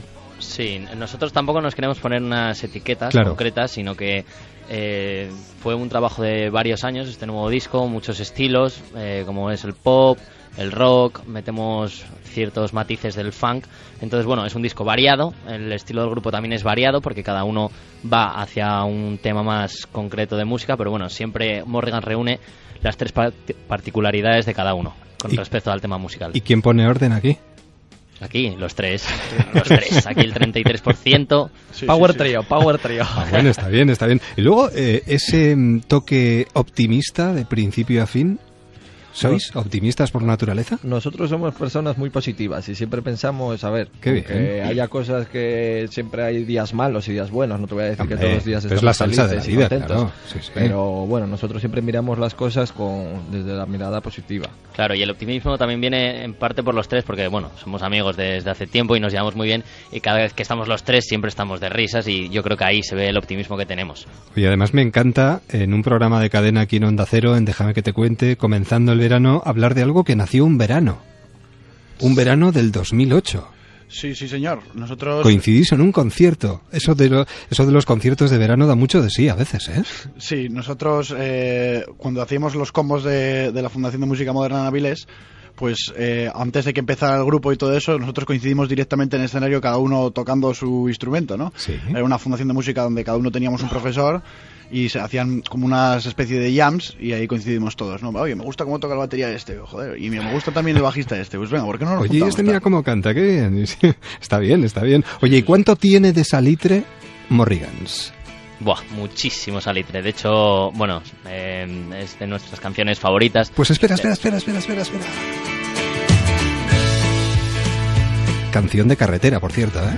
Sí, de carretera y encima hablamos un poco con el tema de Salitre nace de esos amigos que se van a estudiar fuera, porque bueno, en la zona en la que estamos siempre hay que marcharse fuera, otros a trabajar, otros por cuestiones personales y bueno, queríamos hacer una canción eh, en nombre de ellos, un brindis por ellos y que siempre les, les esperaremos aquí en casa en Salinas. Además, fíjate cuántos estarán preparando ese viaje para ir a la universidad dentro de muy poquito, ¿eh? Claro, pues no sola- ya la gente se puede sentir identificada con este tema, no solamente nosotros, todo el mundo, sus amigos y conocidos, incluso familiares, se marchan fuera y bueno, siempre está bien recordarles. Oye, las maletas al coche, la tabla de surf, Sí, sí, sí. cerramos la puerta del coche, arrancamos y venga, a caminar. Y no se nos, Dime, dime. y no se nos puede olvidar llevar el rueda, ¿eh? No, no, no, pobre, por supuesto, por supuesto. Fíjate, estoy viendo directamente cómo el coche va circulando poquito a poco por las costas del Cantábrico. Directamente de Castro, pasamos hacia la zona de Asturias. Fíjate las playas de Asturias, ¿eh? Llegando ya incluso a la costa gallega, esas playas de Galicia. ¿Y qué te voy a decir del sur? Esto, bueno, viajando, incluso, vamos a ver, estamos hablando de costa, pero también en el interior, ¿eh? Imagino con el coche perfectamente con la música de Morrigans, no sé, en los picos de Europa. Hasta las montañas parecen más altas. Y las cuestas abajo más precipicio todavía. Esto es para ir en el coche y subir el volumen, chicos, de verdad, ¿eh? Desde luego que sí. Muchas gracias. Bueno, bueno, bueno, no, no, gracias a vosotros. Seguiros donde haga falta. Bueno, eh, los temas muy variados, eso sí, pero todos muy cercanos. Además, quizás uno de los que más ha sorprendido y muy positivamente es Sé Incomprendido. Sí. Se incomprendido, tuvimos la gran suerte de que una película quisiese Eh. contar con nosotros eh, como banda sonora. Sí. El Club de los Incomprendidos. En este, en este tra- trayecto no solo estaba Morrigan, sino que en este trayecto también estaba nuestro productor David Feito, que nos ayudó muchísimo a la, a la composición del tema. Y salió este tema que incluso traspasa fronteras, porque se estrenó también en países latinoamericanos y, y entrar en el Facebook y de repente ver un me gusta nuevo, dos me gustas nuevos, pinchar y ver Perú, México, Costa Rica, pues son cosas que... Bonitas. son cosas muy Va a haber bonitas. que, que escapar para allá, ¿eh? Habrá que dar un paseín hasta allí. Oye, pues no estaría nada mal. ¿Se plantea? ¿Os lo planteáis? Sí, sí, no hay Sí, límites, ¿no? no hay límites. Aquí nos planteamos todo. Porque esto es empezar y empezar y empezar y luego ya sabéis que el reino animal da mucho de sí, ¿eh? La cosa es empezar y no parar. Exactamente. Esto es Morrigans. La verdad es que es muy veraniego este trabajo vuestro, ¿eh? Se amolda mucho lo- al momento en el que estamos. ¿Cómo se presenta el verano, chicos? ¿Hacia Pues dónde irá? ¿Hacia el dónde verano, se llevará? el verano no tiene límites tampoco, ni fronteras. Entonces, como no podemos desvelar aún nada, invitamos a nuestros fans y la gente que nos quiera escuchar a seguirnos en las redes sociales, arroba Morrigan Rock, y también con el hashtag Rueda con Morrigans. O ya en la página web www.morrigans.com. Ahí podréis ver, ahí podréis ver todo lo que va a pasar en verano. Pues ya, decía, ya decía yo que este trabajo es de carretera. Sí. Para rodar con él. Hasta el infinito y más allá. Rodar con un rueda. Además demostráis que sois capaces de ampliar el abanico. Tenéis una particularidad y es que la música que hacéis y las voces que tenéis os dan juego para... De hecho ya empezasteis haciendo versiones. ¿Eso de alguna manera se nota o no se nota también en vuestra música? Pues claro que se nota. Nosotros tenemos unas influencias que siempre te marcan. Siempre que aprendes a tocar un instrumento, pues poco a poco te vas influenciando de las personas a las que te gustan. Nosotros empezamos tocando versiones de rock clásico como Dire Straits, eh, Liner después así rock español, M-Clan, Fito. Y bueno, todo tiene un poco de, de, claro, coges de todo un poquitín. Y después haces tu propio estilo. Pues para los días de calor, para los días de frío, para cuando uno se siente incomprendido o comprendido, para cuando tiene uno la necesidad de que alguien le diga que todo va a salir bien, o para oler de alguna manera el salitre, pero no el salitre de la playa, sino el de la música, está este trabajo, este trabajo de Morrigans, que ya está en la calle y que deseamos que se mueva muchísimo este verano, que se moverá, seguro. En verano, si nos acercamos por Asturias, ¿a dónde vamos? A Venga. Salinas. A Salinas, No venir, a, venir a vernos. lo imaginaba. Salinas, pero también vamos a recomendar así para la gente que no lo conozca un pequeño pueblo que se llama Cudillero. Cudillero está también. cerca de Sí, sí, sí, sí. Y a una tercera opción, comer. Lastres también es también. increíble. No, Asturias, conocer Asturias. Sí, sí, pero eh, os veo que tiráis mucho para la playa, ¿no? Sí, Sí, sí, sí, nos gusta Sí, mucho como vivimos en la playa somos muy costeros y donde se está mejor en verano que en la playa. Hombre, en el interior tampoco se está mal, ¿eh? No, no, no. Hay no, picos, no, por eh, ejemplo, digo yo, no sé. Por sí, poner- sí, desde luego, no, no. Asturias es todo bonito, no hay desperdicio alguno. Jo, tenéis toda la razón, ¿eh? Y ¿Cómo lo musicalmente hablando eh? también, ¿eh? Alberto, eh, Abraham, Jorge, os deseo toda la suerte del mundo, de verdad, nos vemos aquí sobre la hierba, Muchas pero os deseamos la mejor de las suertes, el mejor de los veranos y a ver si nos vemos por Asturias, ¿de acuerdo? Allí nos vemos. Y estamos convencidos de una cosa, ¿eh? Todo saldrá bien. Un abrazo. Un abrazo. Hasta siempre. Adiós. En Onda Cero, déjame que te cuente. Eduardo Ya Yáñez. llegó, se respira en la ciudad.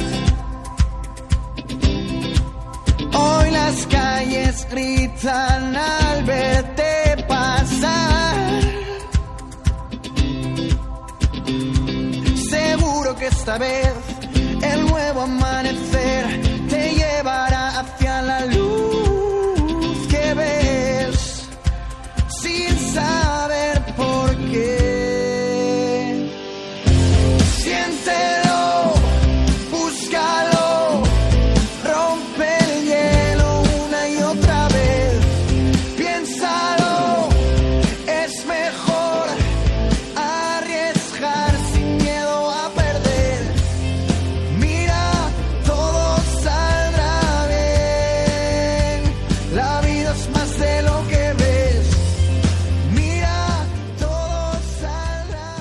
Poquito a poco se nos va el mes de junio con cosas buenas, cosas malas, como por ejemplo las notas de nuestros hijos. Si han sido buenas, muy bien. Si han sido malas, probablemente más de uno haya estado dándole vueltas a cómo remediar todo esto estos últimos días. ¿Cómo sobrevivir a los suspensos de tus hijos? Un libro de Carlos Pajuelo que nosotros queremos recomendar y con el que queremos hablar durante unos minutos aquí en los micrófonos de Onda Cero y en cadena para todas las emisoras de Onda Cero. Carlos Pajuelo, buenas noches. Hola, buenas noches. ¿Cómo sobrevivir a los suspensos de nuestros hijos? Bueno, pues eh, la- eh, yo entiendo que, esta, eh, este libro lo que intenta es darle a los padres algún tipo de estrategia, ¿de acuerdo?, para enfrentarse a una, entre comillas, pequeña adversidad de las muchas adversidades, ¿no?, con las que a lo largo de la vida nos encontramos, que es esta de los suspensos, pues darle estrategias de cómo afrontarlo y, por lo tanto, de cómo enseñar a los hijos a afrontar adversidades. Claro. Bueno, eh, Carlos Pajuelo vive en Badajoz, creo, donde desempeña desde hace ya pues tres décadas, cerca de 30 años, su trabajo como psicólogo en un equipo psicopedagógico y como profesor de la Facultad de Educación de la Universidad de Extremadura. Así es. Uno no deja de aprender nunca, ¿no? No, eh, yo creo además que este libro que he escrito es el resultado de tantos años de- eh, hablando con padres. Este es un libro en el que los padres eh, me dicen que se ven reflejados y yo les digo, ¿cómo no te vas a ver reflejado si lo he escrito con lo que tú me has contado? Claro. Además, ¿cuántos padres se sienten frustrados ante los suspensos de sus hijos? Pues eh, demasiados. Y yo, yo creo que esto es una, digamos así, de las características que tenemos los padres hoy en día, ¿no? Que es que nos creemos omnipotentes. Por ahí, yo no sé por qué, se nos ha transmitido la idea de que todo lo que hacen los hijos es responsabilidad de los padres. Y por lo tanto, claro, si tu hijo suspende, eh, los padres lo interpretan como que algo no han sabido de eh, no han sabido hacer, que no lo han educado bien, que en algo han fallado y por lo tanto se sienten mal. Y esto está claro que es no es la mejor manera eh, de afrontar los suspensos. Queremos seguir educando a nuestros hijos, pero perdemos una de las principales virtudes a la hora de educar, que es la serenidad. Claro, eh, yo creo que sobre todo además cuando hay descontrol, eh, los padres, el descontrol de nuestros hijos, los padres, eh, los padres necesitamos estar controlados. ¿Cómo vamos a ayudar a nuestros hijos si estamos igual de descontrolados que ellos? Así que la serenidad es fundamental para educar, pero cuesta trabajo, ¿eh? es decir que yo entiendo No, porque no es los fácil. hijos, Claro, los claro. hijos tienen una habilidad para sacarnos de quicio a los padres estupenda, ¿eh? Y hay muchos tipos de suspendedores también, ¿eh? Bueno, yo el libro está escrito en un tono de humor, ¿no? Sí, con con una finalidad y es que los padres se vean reflejados. Es decir, educar es una cosa seria, muy seria, pero yo creo que desde el humor nos hace, mm, nos ayuda de- a, a ver que, eh, que, que esto que es tan serio eh, tiene otras posibilidades de acción. Eh, entonces eh, tengo hecho como una especie de catálogo de los diferentes tipos de suspendedor en función de cómo te venden ellos, cómo venden los hijos eh, el suspenso. Por eso hablo de el suspendedor sobrado, que es el que aquel que te llega con seis o siete cates y todavía te quiere convencer de que le ha quedado una o dos. ¿eh? Dice, papá, mira, es que esta no te preocupes porque esto lo quitas por aquí, de esta me había quedado una, esto solo es... Y luego además no solamente eh, eh, te dice eso, que seis cates son uno o dos, sino que además te vende humo. Dice, no, no te preocupes papá porque en cuatro años termino la ESO, el bachillerato, pim pam, y en la universidad... de- y dice, hijo, claro, los padres se asustan cuando ven que su hijo no ha sacado todavía segundo de eso y ya les está vendiendo que está ¿eh? en la universidad. Licenciado, casi, casi. Licenciado ya, ¿no? ¿De acuerdo? Esto es un poco así, Sí, sí. fantasiosos y mentirosos. Luego está el calimero. Calimero, que es una versión, digamos así, de, mm, entre comillas, cagapenas, ¿no? De- que es el que va y te dice, yo soy un desgraciado, yo no sirvo para nada, eh, a mí todo me sale mal. La, la intención del calimero, de alguna manera, es suscitar pena, ¿no? Es decir, claro, porque entonces los padres, claro, cuando ven a su hijo así, eh, pen- eh, con pena y, y pesaroso, tal, dicen, ay, a ver si lo estamos apretando mucho. Al calimero se le reconoce rápidamente porque en cuanto le llaman los amigos y sale, se le pasa eh, el disgusto, ¿eh? ¿Por qué será? El indignado. Uy, el indignado es, el indignado encima es uno que aprovecha las cosas, ¿de acuerdo? Que los padres decimos durante el curso respecto a hay que ver cómo es este sistema educativo, hay que ver los profesores, hay que ver eh, las leyes, y entonces estos hijos se quedan con ese cante y cuando suspenden dicen, claro, con estos profesores que hay ahora en- hoy en día, claro, con este sistema educativo, y encima todavía de que aparte de suspender de acuerdo le dan un- eh, le echan la culpa a, a profesores al sistema educativo a veces hasta los propios padres de su suspenso Luego está el lastimero también. Lastimero es una versión, digamos así, difícil, ¿no? De, difícil por, por las consecuencias del calimero. Porque el lastimero no solamente dice que que, que pena, que a él le sale todo mal, sino que luego ahí dice que asco de vida. El desordenado. El desordenado es el desordenado es este hijo nuestro que cuando entramos en la habitación y vemos cómo tiene la mesa de estudio, le decimos, hijo, pero cómo, pero cómo vas a encontrar algo ahí. Dice, yo en mi desorden lo encuentro todo. ¿eh? Este- Ese que tiene la mochila, que si le buscas un día encuentras la mochila, te encuentras allí cosas de hace dos cursos. Sí, ¿no? probablemente algún bocadillo preparado semanas antes. es- Em, el pasivo. Aquel que cuando nosotros estamos hablando con él de los suspensos, lo único que hace es encogerse de hombro. Ya. Tú le dices, hijo mío, ¿y esto qué, por qué ha pasado tal? Y se encogen de hombro. Hijo, pues como sigas así, se encogen de hombro. Este asusta mucho a los padres, ¿no? Porque lo ves así tan parado y dices, este encima no tiene sangre, este como siga así va a ser un desgraciado. Luego está el realista.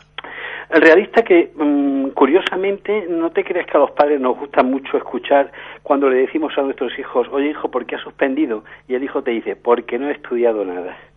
Porque, claro, los padres entonces pensamos, el niño este es un chulo, encima va y dice que no ha estudiado. Es decir, no estamos muy preparados ¿eh? los padres para escuchar No, a no, hijos no. asertivos. Por eso por eso tiran ¿eh? a, a indignado, a calimero o a sobrado, es decir, vamos a ir por otra vía. Claro. Y probablemente ¿eh? el, este tipo de, digamos así, eh, suspendedor realista es el que mejor lo tiene para poderle poner remedio. ¿eh? Es Y decir, rematamos con el repetidor. bueno, y los repetidores que son, eh, yo, yo creo que son los que peor fama tienen, ¿no? Sí, pero peor fama tienen porque para muchos padres la cuestión de que su hijo tenga que repetir es como si fuera a ir de pronto a juntarse con lo peor. ¿Es un síntoma de que algo va mal? ¿Es una consecuencia lógica? ¿A qué nos enfrentamos y qué podemos hacer los padres, Carlos? Vamos a ver, mira, a mí mm, me gusta decirle a los padres que los suspensos de los hijos fundamentalmente son una consecuencia lógica, la consecuencia de no haber estudiado o no haber estudiado lo suficiente. Dicho esto, es verdad que influyen otras variables, pero la, la, la primordial es la de no haber estudiado, no haber estudiado lo suficiente. Y ahí es donde los padres tenemos que centrarnos, porque quien tiene que ponerle remedio a los suspensos es nuestro hijo. Nosotros como padres le podemos ayudar, pero quien tiene que hacer el trabajo, la tarea, es el hijo. Eh, si lo que estamos pensando es que los suspensos son por causas, ¿de acuerdo?, que se escapan de nuestras manos, ¿cómo vamos a poder ayudar eh, al hijo? ¿De acuerdo? Por eso hay que centrarlo en no haber estudiado o haber estudiado poco. Y dicho esto, entonces, ¿qué es lo que podemos hacer los padres? Yo, yo digo que lo que hacemos, eh, lo que mm, los padres tenemos que hacer es lo que hacemos siempre, que es educar. ¿no? ¿Educar qué es? Oye, nosotros le damos a nuestros hijos estrategias, les damos a nuestros hijos guías, les damos a nuestros hijos normas. Pues seguir haciendo eso, seguir haciendo eso. Hay que ayudarles a- para que se organicen eh, con los estudios, para que se organicen con el horario, proveerles si necesitan algún tipo de apoyo, de ayuda extra y estar convencidos como padres de acuerdo de la importancia que tiene la educación, la escolarización y transmitírselo a nuestros hijos. Yo, yo le digo a los padres que, mira, eh, los padres nos quejamos muchas veces porque vemos que nuestros hijos están desmotivados por los estudios entre nosotros. Claro, yo siempre digo a los padres que es difícil ¿eh? que los chicos de 14 años, un viernes o un sábado, cuando estén con los amigos, estén diciendo, hoy tengo unas ganas de que llegue el lunes, que van a hablar de las cordilleras. Sí. Lo que se enseña en el sistema educativo para muchas veces, ¿verdad? Para nuestros hijos, ahí les parece que, que no vale para nada. ¿Esto a mí para qué me sirve? Ojo, que muchas veces también los padres, cuando estamos estudiando o ayudando a nuestros hijos, les decimos, es que estudiáis unas tonterías con lo cual ellos también se, eh, se, se agarran a eso. Entonces, eh, mostrarse motivados como padres es la mejor manera de enseñar a nuestros hijos la motivación. Si tú- eh, yo creo que eso hay que mostrarse motivados. Y motivados es que, aunque haya problemas, venga, nosotros perseverantes, una vez, otra vez, otra vez. Y entiendo que esto es cansino, ¿eh? porque los hijos, además, con los padres, son a veces muy, entre comillas, crueles. ¿eh? Claro, y saben dónde duele. y saben dónde duele. Y los padres, claro, yo, yo, yo creo que esto como hay que combatirlo muchas veces porque tú tienes a tus hijos de acuerdo y te, te disparan. Hablas con tu familia, con tus hermanos o cuñados, tal, y dices, pues el niño es un encanto. ¿Eh? Y dices, pues eso es que está bien educado. Cuando nuestros hijos se comportan bien en las casas de nosotros es porque los hemos educado. Claro, Otra cuestión es que donde hay confianza da asco. Sí, ¿eh? también es verdad. De todas formas, Carlos, eh, recuerdo eh, que estamos aquí en Déjame que te cuente charlando con Carlos Pajuelo, que ha publicado recientemente su libro Cómo sobrevivir a los suspensos de tus hijos.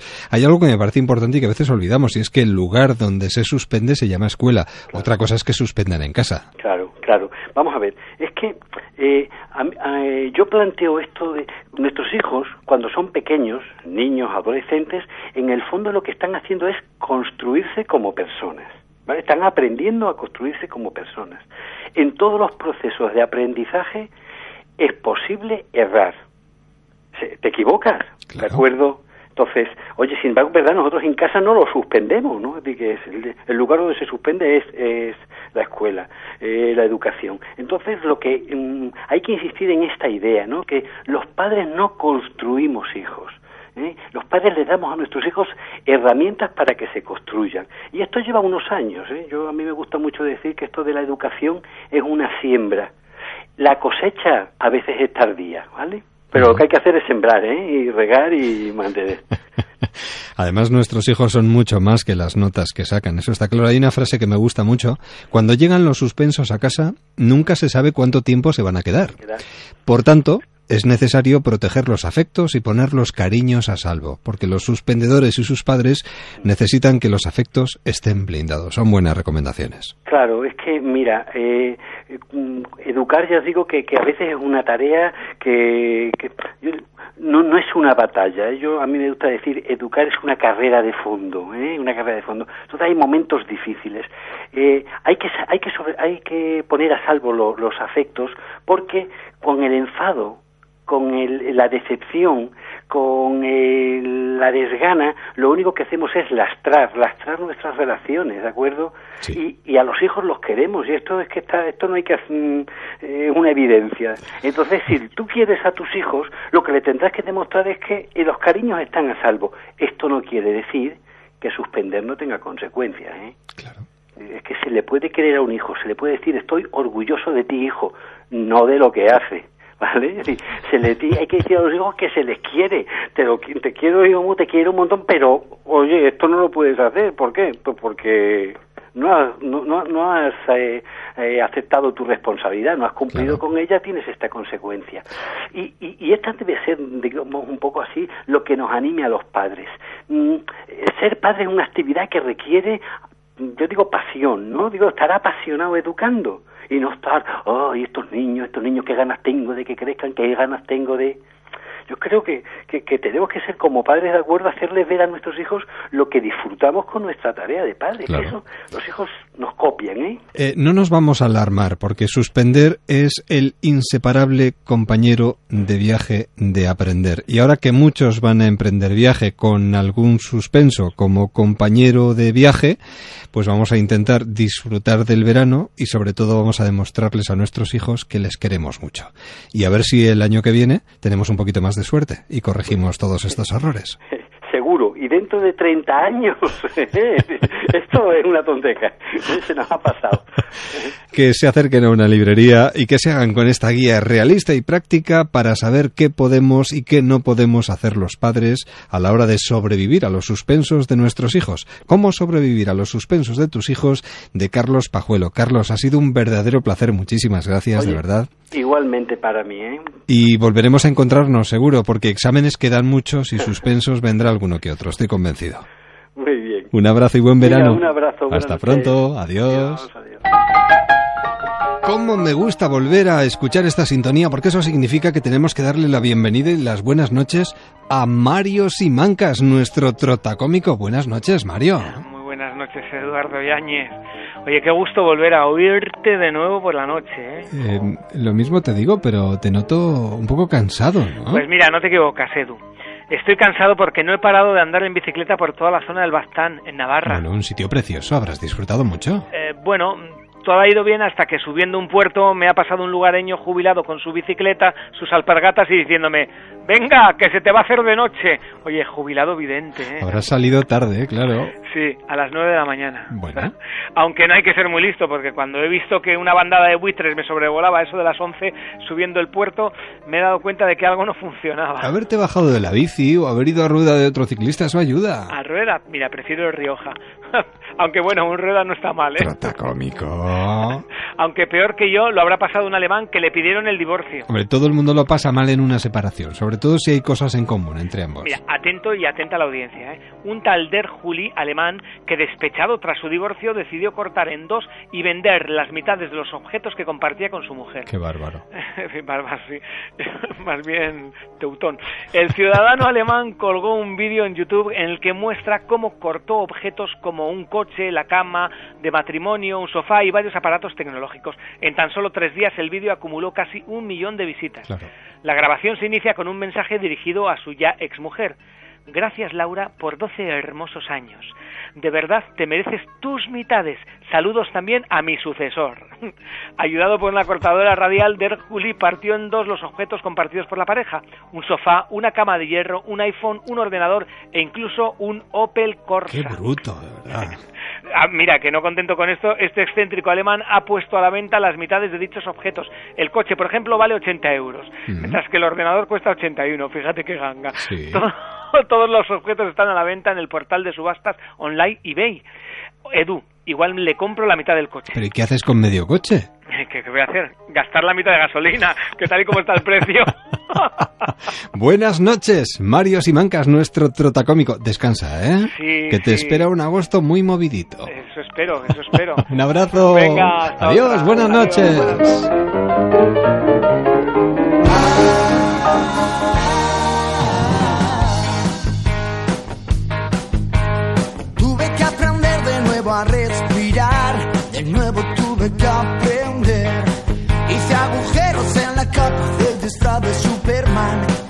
Nunca me he querido poner.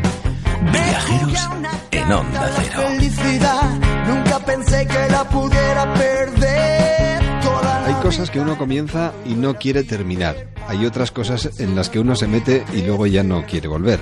Incluso en las que está metido y no sabe cómo salir de ellas. Em, sin retorno, de Susana Rodríguez Lezaun. Además, eh, quiero pedirle explicaciones. Susana, ¿qué tal? Muy buenas. Bienvenida a los micrófonos de Onda Cero. Hola, ¿qué Me tal? estás Muchas creando un conflicto laboral. ¿Por qué? Bueno, tengo entendido que esto está creando muchos conflictos laborales, porque una vez que uno empieza a leer el libro, luego no puede soltarlo. Me alegro.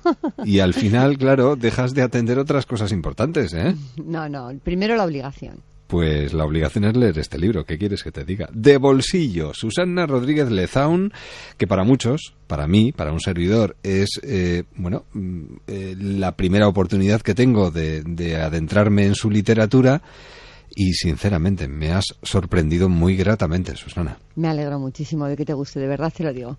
Pues vamos, eh, estoy en ello. ¿eh? Mm, Todavía no lo he terminado, pero estoy lanzado, directamente lanzado en esta mezcla de malos tratos, porque así empieza la cosa. Una persona que sufre malos tratos, que de- toma una decisión en su vida y luego de repente empiezan a surgir muertos por todas partes. Me decías hace unos instantes antes de lanzarnos al aire que esto se podía vender perfectamente en una carnicería.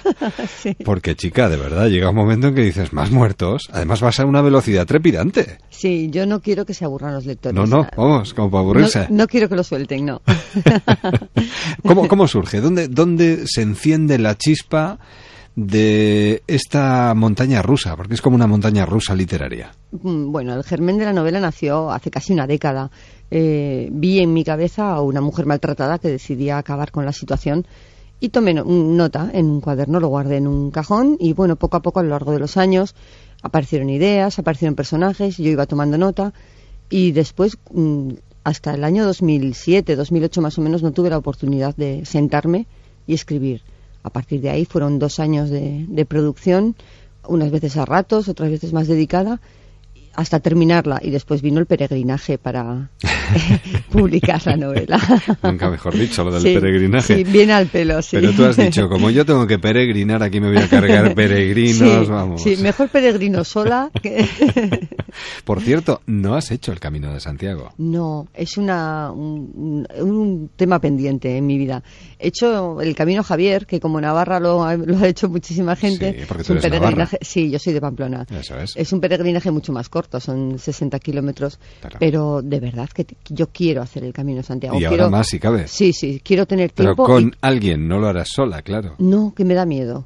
No me extraña. pero- Y ya no te digo nada si algún peregrino se lleva esta, esta novela en la mochila. Eso pensaba yo, porque el Camino de Santiago pasa, mm, atraviesa Pamplona y yo veo peregrinos todos los días, pero muchísimos, decenas de peregrinos.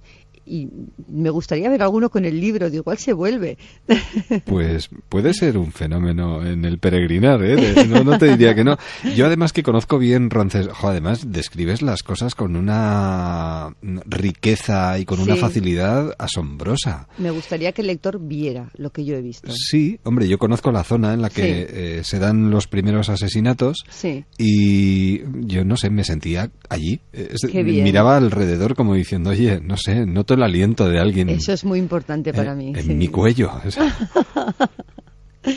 Es- eso es importante. Yo quiero que la gente me acompañe, que, que venga conmigo, que, que viaje conmigo a Roncesvalles, por el camino, por el puerto de Erro, por las, los- las piedras sueltas que hay en Mesquiris, que, que viaje por Zubiri, por Pamplona, que juegue también a intentar descubrir al asesino antes de que yo se lo diga. Claro. Eso eh, es un juego al Sí, que sí, yo he sí, jugado No, con no, Agatha claro. Christie y, y es un juego apasionante. Yo creo que, que, que- que intenten, ¿no? Que, que intenten ser más listos que yo. a ver quién gana. Entre tú y yo. Dime. Mm, Susana, ¿esto es matemática o no? ¿O no entiende de matemáticas? Lo digo porque, hombre, uno va leyendo poco a poco y nos vas destrozando a medida que vamos leyendo, porque nada es lo que parece, No, al no. final todo se tuerce.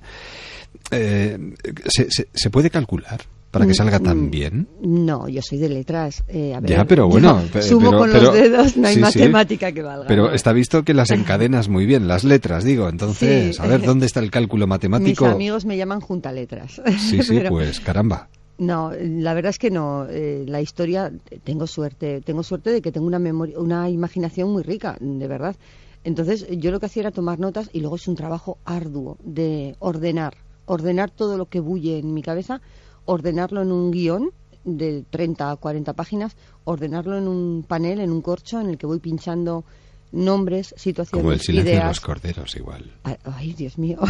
Ese corcho. Sí, pues parecido. El mío no, no tiene hilos de, de chincheta a chincheta, solo son pequeñas cartulinas, algún posit, pero hay que ordenarlo para no perderte tú primero y después para no perder al lector. Yo cuando lo daba a leer a, a la familia, a los amigos, les decía, sobre todo dime si te has perdido, porque es muy importante mantener el hilo, la coherencia. Y no se ha perdido nadie, claro. Espero que no, ni No, los no, no, no. peregrinos ni los lectores, espero que no. Oye, ¿es verdad que desde pequeña, desde que tenías 12 años, ya te encantaba la novela negra? ¿Leías Sí, a Agatha Christie? Agatha? Christie, sí. Yo tengo, yo soy de un barrio de Pamplona que se llama La Chantrea. Sí, hombre. Tenía una biblioteca pequeña, ahora tiene una más grande. Entonces yo bajaba. Oirías los ensayos también de... Hombre, de, de- de barricada, ¿te refieres? Sí. sí, sí. Sí, sí. Hombre, sí. Los conocemos desde pequeños. Me imagino. Entonces, la bibliotecaria, Juana, eh, Sí. cuando yo decía, dame algo para leer, ella me daba Agatha Christie. Entonces, y luego ya no le, no le pedía, yo los buscaba, todos, los le- he leído todos. Después empecé con Simenón, eh, después con Vázquez Montalbán, eh, y después con los, las suecas, sobre todo porque son mujeres. Henning Mankell me parece un autor maravilloso también. Y luego todos los modernos, Connelly, Baldacci, todo lo que me echen. ¿Y soñabas? Humberto Eco también. Sí, sí, sí. ¿Y soñabas desde hace tiempo crear un inspector como David Vázquez? Sí, sí, la verdad es que siempre... Porque es también es cierto que en esto de la literatura es acertar. Sí, es verdad. Tiene que caer bien. El personaje Claro. que tú creas tiene que caer bien, tiene que gustar a la gente, tiene que empatizar con ellos, ¿no? Pero te das cu- mi, mi inspector Vázquez es un hombre normal, Sí, es sí. normal. O sea, es además es cuarentón, no lo he puesto jovencito. Eh, igual porque me siento más cercana a esa edad que a, que a alguna otra. Es, es, un, es cuarentón, es un hombre normal que tiene, necesita razonar, necesita escuchar, pensar, no intuye las cosas, no intuye la solución del caso, la tiene que ver. Entonces, es que es como tú o como yo, es un hombre normal y yo creo que eso gusta. Un hombre normal que un día conoce, precisamente por, por motivos laborales, Sí. a Irene Ochoa. Sí. Lo de Irene Ochoa no está inspirado en la realidad. No. conoces a nadie que haya sido objeto de maltrato y haya decidido quemar a su maltratador incendiando No. su casa? No, la verdad es que no. Conozco, eh, no próximamente afortunadamente, pero conozco mujeres maltratadas. Eh, yo he trabajado en varios medios de comunicación y el tema, pues bueno, me, me- me ha tocado de cerca tratarlo en algunas ocasiones. Me hierve la sangre cada vez que, que tengo que escribir una información sobre violencia de género. Además sigue estando ahí permanentemente. Sí, es, es lamentable. como una lacra que no acabamos de quitarnos de encima. Terminamos con. te- controlamos el SIDA. Mm, El cáncer es una enfermedad crónica y no podemos hacer nada con la violencia de género, que es una enfermedad de la sociedad. A mí me hierve la sangre, la verdad. Y encima vemos que las nuevas generaciones, eh, bueno, Se- al final lo transforman, pero se reproduce, se mantiene. Sí, se mantienen, pero si no terminamos con los estereotipos de género, con lo que vemos por televisión, con lo que Ya, con la los publicidad hace mucho daño, ¿no? sobre todo, sí, las películas, ese tipo de Y algunos programas de televisión Sí, también. bueno, hay algunos que yo no sé, si me dejaran ser ministra de televisión, vamos, iba a hacer Limpia. limpia, iba a hacer limpia, sí. Es que no se dan cuenta del daño que hacen, de que obligan a los chicos a tener un papel de machote, por decirlo de alguna forma, y obligan a las chicas a ser sumisas si quieren es- mm, encajar bien. Y no es así, todos somos como somos. Entonces, mientras no acabemos con esto, lamentablemente seguiremos escribiendo sobre violencia de género. Por cierto, hablando de, de mujeres, eh, eh, me llama mucho la atención que a la hora de investigar y hacer terreno de campo, Sí. eh, cada vez que contactabas con la policía para Sí. intentar informarte y sacar detallitos importantes que incluir en tu Sí, libro, eh, siempre te asesorabas eh, con mujeres policías. Eso, la verdad es que no lo elegí yo. Yo llamé a, a prensa de la Policía Nacional, les conté mi situación, les dije que quería escribir una novela verosímil y que necesitaba ayuda. ¿Y qué dicen en este caso? Las, mm, a mí me enviaron a una inspectora, María, y a una agente. sí. Y bueno, genial. O sea, no te puedes ni imaginar. Así, ¿eh? Son, son tremendas, o sea, son muy profesionales. Y ahora habrán leído el libro. Mañana he quedado con ellas. Ah, para que te digan Sí. lo que opinan. Sí, Ah, o sea que no lo sí. sabes. Vale, no, vale. me da un poquito de miedo, pero Ya, ya. porque algunas indicaciones suyas no las he seguido al pie de la letra. Por ejemplo, a las a los Bueno, te has dejado llevar, claro. Sí, bueno, a los delincuentes ellas me decían, a un delincuente no se le ficha, se le reseña. Y yo, ya, pero yo no puedo poner reseña al detenido porque Ya, queda un poco raro, poco ¿no? literario. Digo, Claro. bueno, aquí siempre se le ficha. Entonces, ahí no les hice caso. Bueno, yo creo que esas licencias. Yo creo que sí. Ya como pongo al final, digo, bueno, la literatura, escribir es un acto de libertad y, y- y me he tomado ciertas licencias. Esta es una, mañana a ver qué me dicen. Bueno, oye, es que es curioso, ¿no? Porque David Sí. te ha salido, vamos, fenomenal. Alto y guapo. Como, Sí. Bueno, claro, es mi hijo, pues ha salido bien. ha salido bien, sí, estoy muy contenta. Yo creo que a la gente le gustará, tanto a hombres como a mujeres. Sí, ¿eh? sí, sí. Yo creo que le gustará. Hay algo que me llama especialmente la atención, porque eh, normalmente estos inspectores siempre suelen tener una historia de fondo, Mm, un trasfondo personal, Sí. ¿no? Eh, y Vázquez nos llega, vamos, impoluto. Blanco, llega blanco, sí. mm, Es un Sí, hombre normal. Claro, mm, a ver. eh, No ha eh, tenido una infancia No difícil. tiene, no tiene una mochila cargada, no, tenía unos padres que le, que le querían, ha ido al colegio. Sí, sí. Mm, sí, eh, no, tiene, no tiene una mochila cargada de, de traumas, como puede tener pues Harry Bosch, el, protagonista de. suele de ser John bastante Connolly. habitual, eso no, es. yo quiero que él llene la mochila según lo vayamos conociendo, que a partir de ahora Ah. él vaya avanzando y se vaya cargando y vaya creciendo con nosotros, para lo bueno y para lo malo. Segunda parte, Sí. tercera parte. Bueno, O sea, creo, además, eh, es verdad, me habían dicho que ya tienes escrita la segunda. Sí, Y sí. estás escribiendo la, tercera. sí. Lo que pasa es que no, yo- no hay fecha de publicación No, a no, día de hoy. claro. No. Vas soltando carga poco a poco y con una facilidad. Además, una cosa que me sorprende muchísimo, aparecen los muertos cuando menos te lo esperas. Claro, y la sí. velocidad endiablada de la novela es trepidante. Claro, si no es aburrido. Yo no quiero aburrir al lector, no, No, quiero no. que pase páginas y páginas sin que pase nada. A mí me gustan las novelas en las que no solo te cuentan una historia y aprendes algo, sino que te entretienen de verdad, de verdad, y te mantienen en vilo. Y, y cuando estás pasando una página y dices, me tengo que ir a dormir, hay una más, voy a leer un poquito más. Sí, yo te contaré. Eso, sí. a mí me ha pasado con algunas, sí. Dios mío. También, sí. Bueno, David se ve, bueno, David y, y de alguna manera también ella, ¿no? Pero bueno, David se ve envuelto en una investigación de la muerte en Roncesvalles de varios peregrinos del Camino de Santiago, con ese trasfondo también de las fiestas, de los Sanfermines a la Sí. vuelta de la esquina. Dejas caer muchas cosas, ¿eh?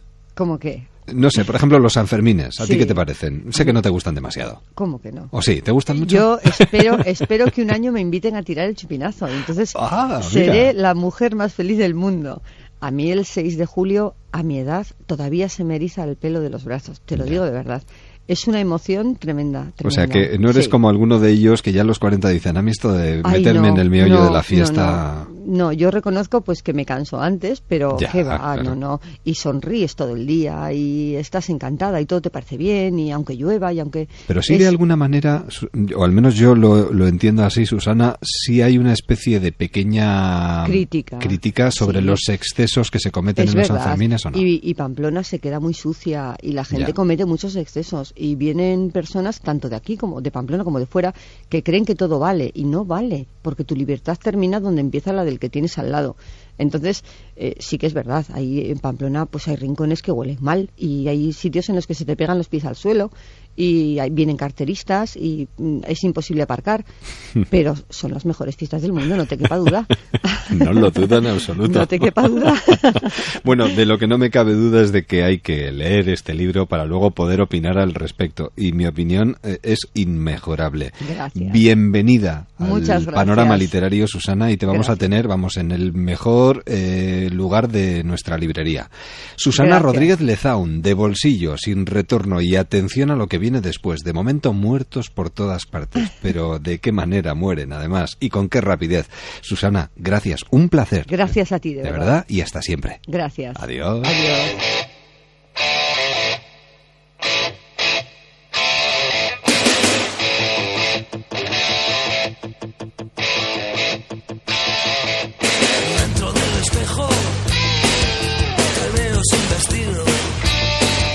Wow, dentro del espejo y nos vamos acercando a las 11 de la noche, 10 en Canarias. ¿Cómo pasa el tiempo?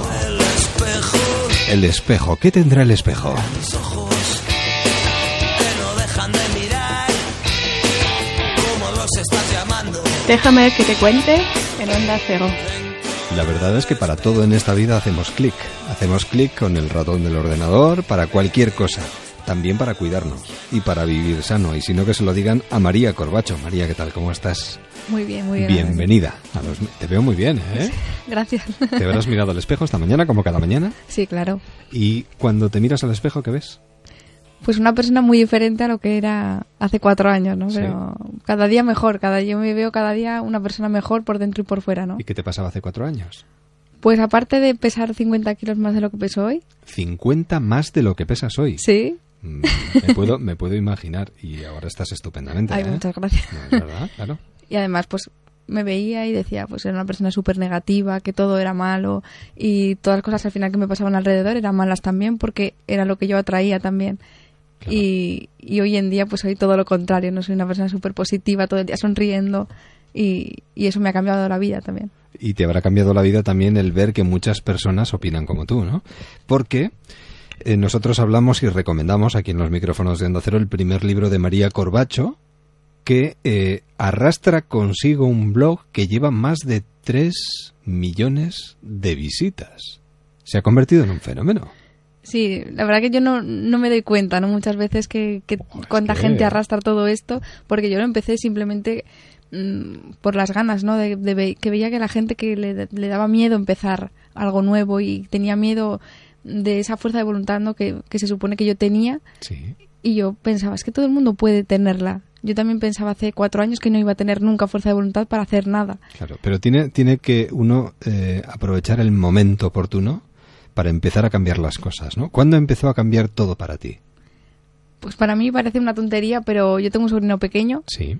y hace cuatro años cuando tenía el ocho, eh, nada, yo le dije una frase sin ningún tipo de maldad, en plan, ay, qué tripita tienes, y ese giro y me dijo, pues anda, que la tuya, y al final es una tontería, ¿no? Y yo lo pienso muchas veces porque él no me lo dijo con ningún tipo de mala Claro. intención. Te devolvió la... Exactamente, pero fue un poco como la gota que colmó el vaso, ¿no? Y ahí empecé y me miré al espejo, por eso el- eh, mi blog se llama Un reflejo en el espejo. Sí. Y me miré al espejo y dije, es que tengo que cambiar algo y, y tengo que empezar ya.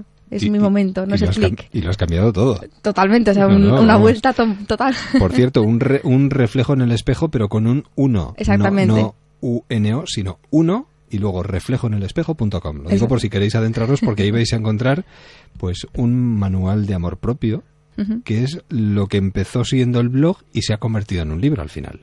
Sí, el blog, ya te digo, el blog empezó un poco con las ganas de que... De compartirlo. Exactamente, que- sí. solo compartir para que la gente viera que se podía, que se podía conseguir todo lo que deseaban. Y luego viendo que la gente lo conseguía, pues se me ocurrió la brillante idea de, de hacer este libro que para mí es un orgullo. vamos. Está muy bien, además es una guía para aprender a quererse y vivir de forma saludable para siempre. Exactamente, no solo vivir sano con el cuerpo, ¿no? El cuerpo al final es nuestro envoltorio que nos va, a nos va a acompañar toda la vida y hay que cuidarlo, sino que cuidarse por dentro y quererse todos los días muchísimo. Y eso es lo más complicado. Tenías 20 años Sí. y han sido dos años dedicados a quererte, a aprender a vivir. Bueno, llevo, han sido cuatro años, ahora Sí. tengo 24. Sí. Y y yo creo que es lo más complicado, ¿no? El todo, sobre todo el cada día mirarte al espejo y decir, ay, qué guapo estás, aunque estés ahí con unos pelos de loco todos los Sí. días. Y el cuerpo, ya te digo, se cambia, se cambia y te, tienes que, que ser curioso, ¿no? Para, ser, para la vida sana y dedicarle tiempo, pero sobre todo a quererse, uh, es lo más complicado. Y además es cuestión eh, no de buscar fórmulas milagro, porque no existen, sino No, de valorar realmente lo que tenemos. Y además cualquier dieta o cualquier... como- sí, cualquier dieta que te venda que vas a bajar 50 kilos en 10 minutos, o sea, no te fíes, mejor las cosas lento pero para siempre que, que tan rápido y que además sal- sal- la salud es lo primero, tiene que ser siempre lo primero. sí, sí. Y eh, reconocer que tenemos un problema es el primer paso para intentar solucionarlo. Sí, darte cuenta que cuál es tu problema, ¿no? Si tienes un problema de salud, en mi caso es que tenía un problema de salud ya no solo porque tenía obesidad, sino porque eh, tenía pues muchos problemas eh, de colesterol, de Sí. triglicéridos, etcétera, etcétera. Con 19 años, 20 años, eso no era una vida. Joven, claro. Claro, y tenía todas las rodillas fatal, la espalda. Que Yo no, viéndote, de verdad. y yo no tenía salud y ya más allá del cuerpo, no más allá de que ahora mismo la sociedad es un culto al cuerpo increíble que muchas veces no se explica, ¿no? Y hay que hay que darse cuenta y es el primer paso, darte cuenta de cuál es tu problema. Claro. Y en este caso no, no consiste tanto en cambiar la forma de comer, sino eh, porque es fundamental eh, modificar nuestra forma de pensar, ¿no? Pues sí, la verdad Porque que nuestro pensamiento arrastra todo lo demás. Digo yo, no lo sé. sí, o sea, en Hazclick y Vive Sano, que, que es el libro, Sí. em, yo lo tenía muy claro el día que lo empecé a escribir porque que necesitaba que eh, tuviera tres partes muy diferenciadas. Que la primera es, esa, el cambio mental, que es el, prim- el primer paso, ¿no? El primer paso es el cambio mental, el ver que, em, que va mucho más allá, que la vida sana empieza en la cabeza, en la mente, ¿no? Y luego el segundo paso, pues eso, la alimentación, que es lo- parece una tontería y mucha gente me lo dice, y digo, pero es que al final lo más fácil que ha sido mi proceso ha sido adelgazar, ¿no? Y la gente me dice, "Ay, que estás haciendo una afirmación un poco, un poco fuerte, ¿no? Y le digo, no, pero es así. O sea, una persona que como yo, que no tenía ningún tipo de autoestima y que no se quería, eh, lo de adelgazar el cuerpo, el ir al gimnasio y todo eso, al final queda como algo banal, ¿no? Es una... Son tres millones de visitas. Imagino que mucha gente te pedirá ayuda o te, te pedirá que le expliques qué es lo que tiene que hacer para cambiar situaciones muy parecidas a la tuya que se reflejan a través de este blog.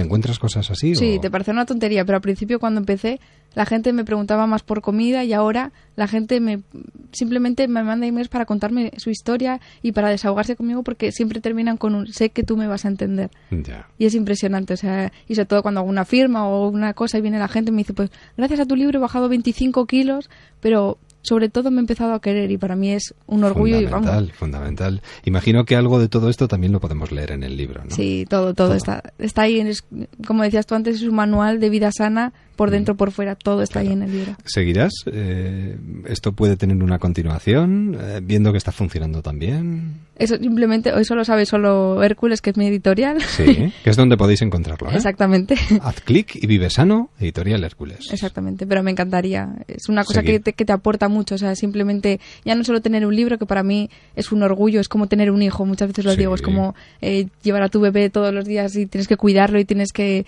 es como un parto después, no tienes el esto y hacer las presentaciones y es un orgullo, pero más allá de todo, pues he conocido muchas ciudades y además a mucha gente que te hace querer seguir haciendo estas cosas, aunque te da muchos nervios y Claro, tienes eh, mucho... Impone, ¿no? Un poquito. pero Muchísimo. has conseguido desterrar esos falsos mitos que nos acompañan en nuestra vida porque al final pensamos, bueno, de tanto oír ciertas cosas pensamos que son así, ¿no? Y no siempre lo son. Sí, hay- yo siempre lo digo, y ayer, bueno, siempre, siempre se lo digo a todo el mundo que me quiere escuchar, Sí. que, que cada cuerpo es un mundo y que lo que a una persona le puede ir bien, a la otra le puede ir mal. Entonces hay que sobre todo que conocerse, porque los mitos son esos mitos al final. Además de verdad. Pues yo creo que merece la pena acercarse a este libro, sobre todo para, bueno, no sé, ahora que comenzamos el verano y queremos querernos y cuidarnos un poquito más, vamos a empezar a querernos por dentro porque se va a notar por fuera. Y es una buena forma de comenzar, ¿no? Y también acercándonos a una librería y preguntando por Haz clic y vive sano de María Corbacho. Y quiérete, empieza por quererte y así. Y luego- quiérete todos los días. Lleves la talla que lleves y pienses lo que pienses. ¿Qué más da? Bueno, vamos a mirarnos en el espejo y vamos a mm, aceptar lo que vemos y sobre todo vamos a felicitarnos por estar ahí, que eso es importante. Y Yo creo que a veces no nos damos cuenta. María Corbacho, muchísimas gracias por acercarte hasta nuestros estudios para saludarnos y para recordarnos que ahí está el libro y que todo está en nuestra cabeza. A vosotros por tratarme también. Un abrazo y buen verano, ¿eh? Cuídate. Hasta Igualmente. luego. Adiós. Cuando me siento bien, la sartén no se pega, me sale la tortilla redondita, perfecta. El frío es una excusa para abrazarte más. Si Nos miramos en el espejo de la actualidad enseguida y después de las noticias volvemos. Va adelgazando poquito a poco esta edición de Déjame que te cuente, pero nos queda media hora que vamos a aprovechar para contarte más cosas. Enseguida. Hasta ahora. soy capaz de leerte la mente, arreglar los problemas de toda la gente. Voy cantando la vuelta del mundo en solo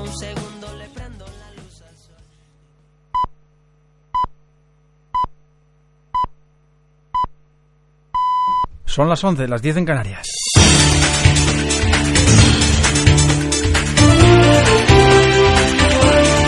Noticias en Onda Cero.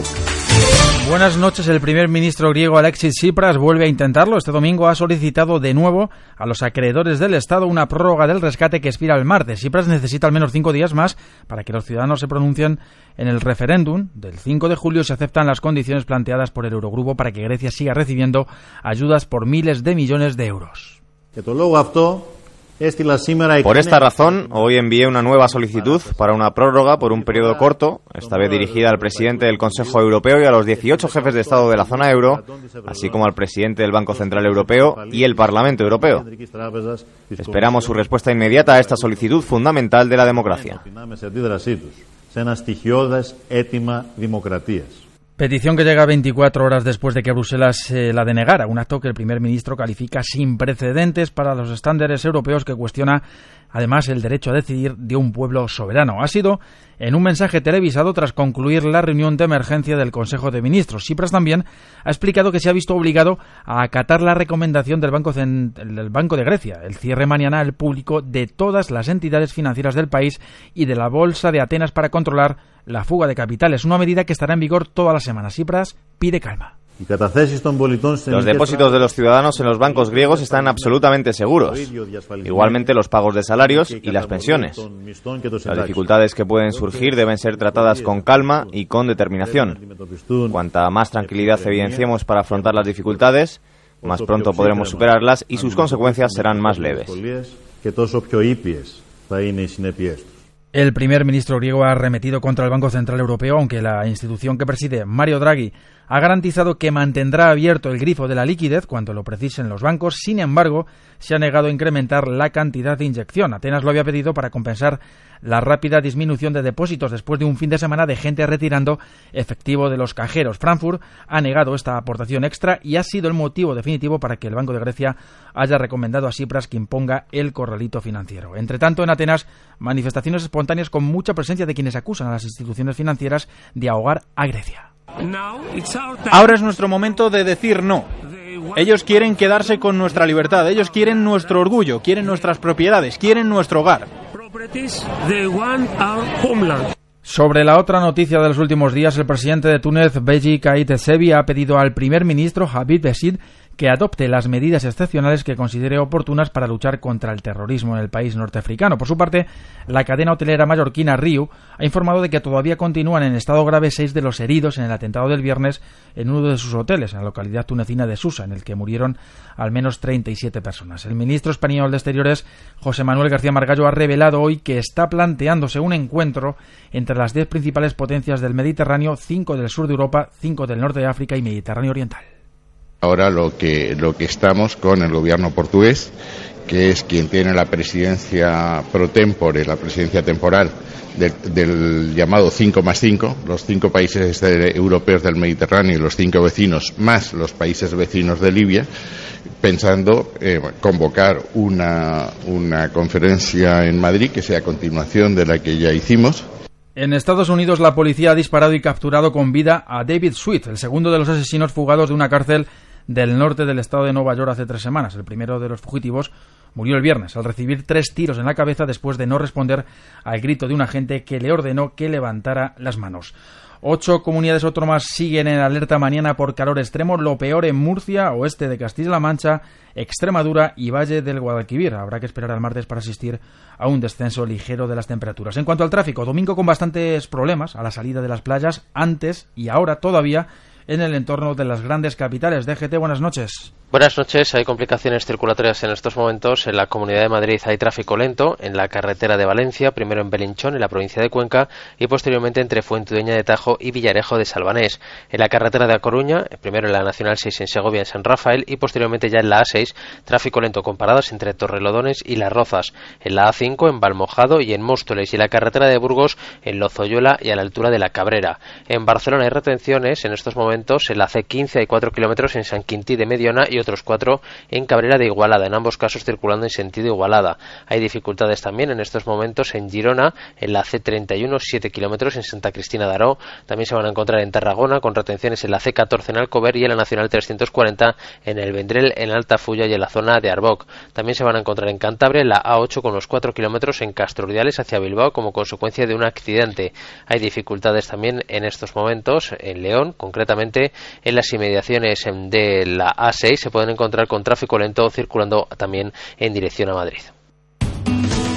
Buenas noches. En el sorteo del sueldazo del fin de semana celebrado hoy, el número premiado con 5.000 euros al mes durante 20 años y 300.000 euros al contado ha sido 89.010 89010 serie 1313. Asimismo, otros cuatro números y series han obtenido cada uno de ellos un sueldazo de 2.000 euros al mes durante 10 años. Puedes consultarlos en juegos11.es. Mañana, como cada día, habrá un vendedor muy cerca de ti repartiendo ilusión. Buenas noches. Y recuerda, con los sorteos de la 11, la ilusión se cumple.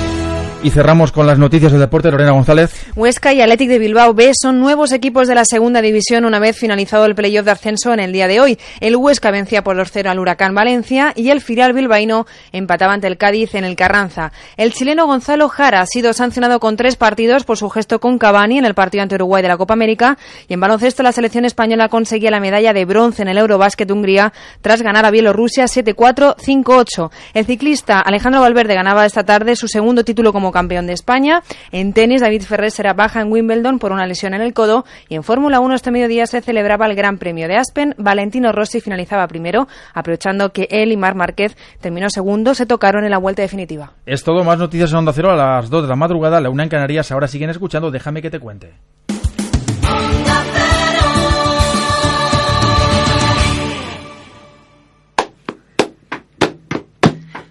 Deja, deja que te cuente cómo mola Onda Cero. Deja, deja que te cuente cómo mola Onda Cero. Déjame que te cuente.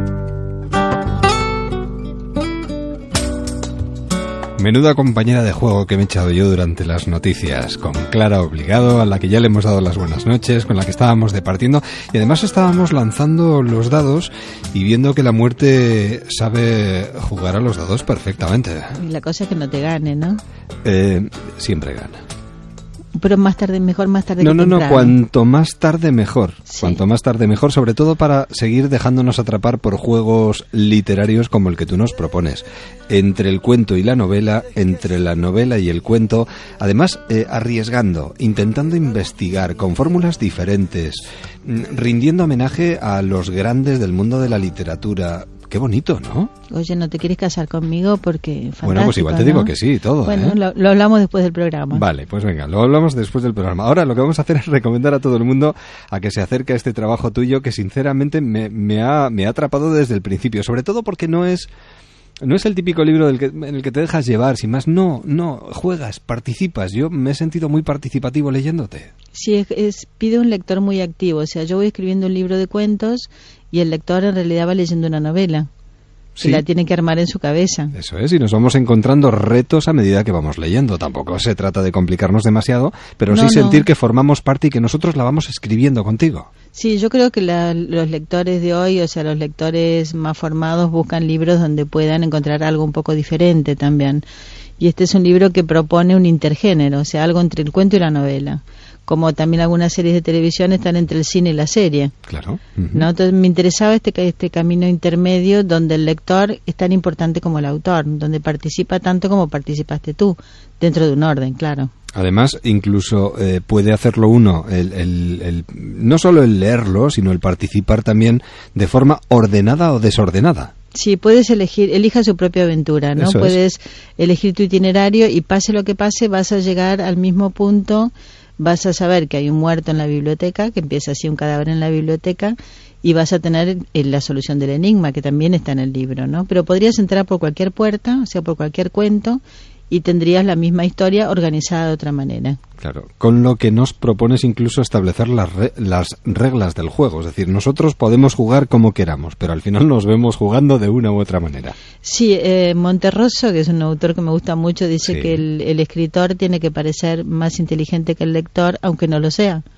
¿No? Sí. Entonces, yo creo que esta sensación que uno tiene cuando lee un libro de que el, el escritor te está llevando es muy agradable. Hay algo que, bueno, mm, nos va sorprendiendo a medida que vamos leyendo porque pasas de lo policial a lo psicológico, eh, adentrándote en temas pues, tan eh, del orden del día y tan importantes como el amor, la familia o incluso eh, arrancándonos una sonrisa.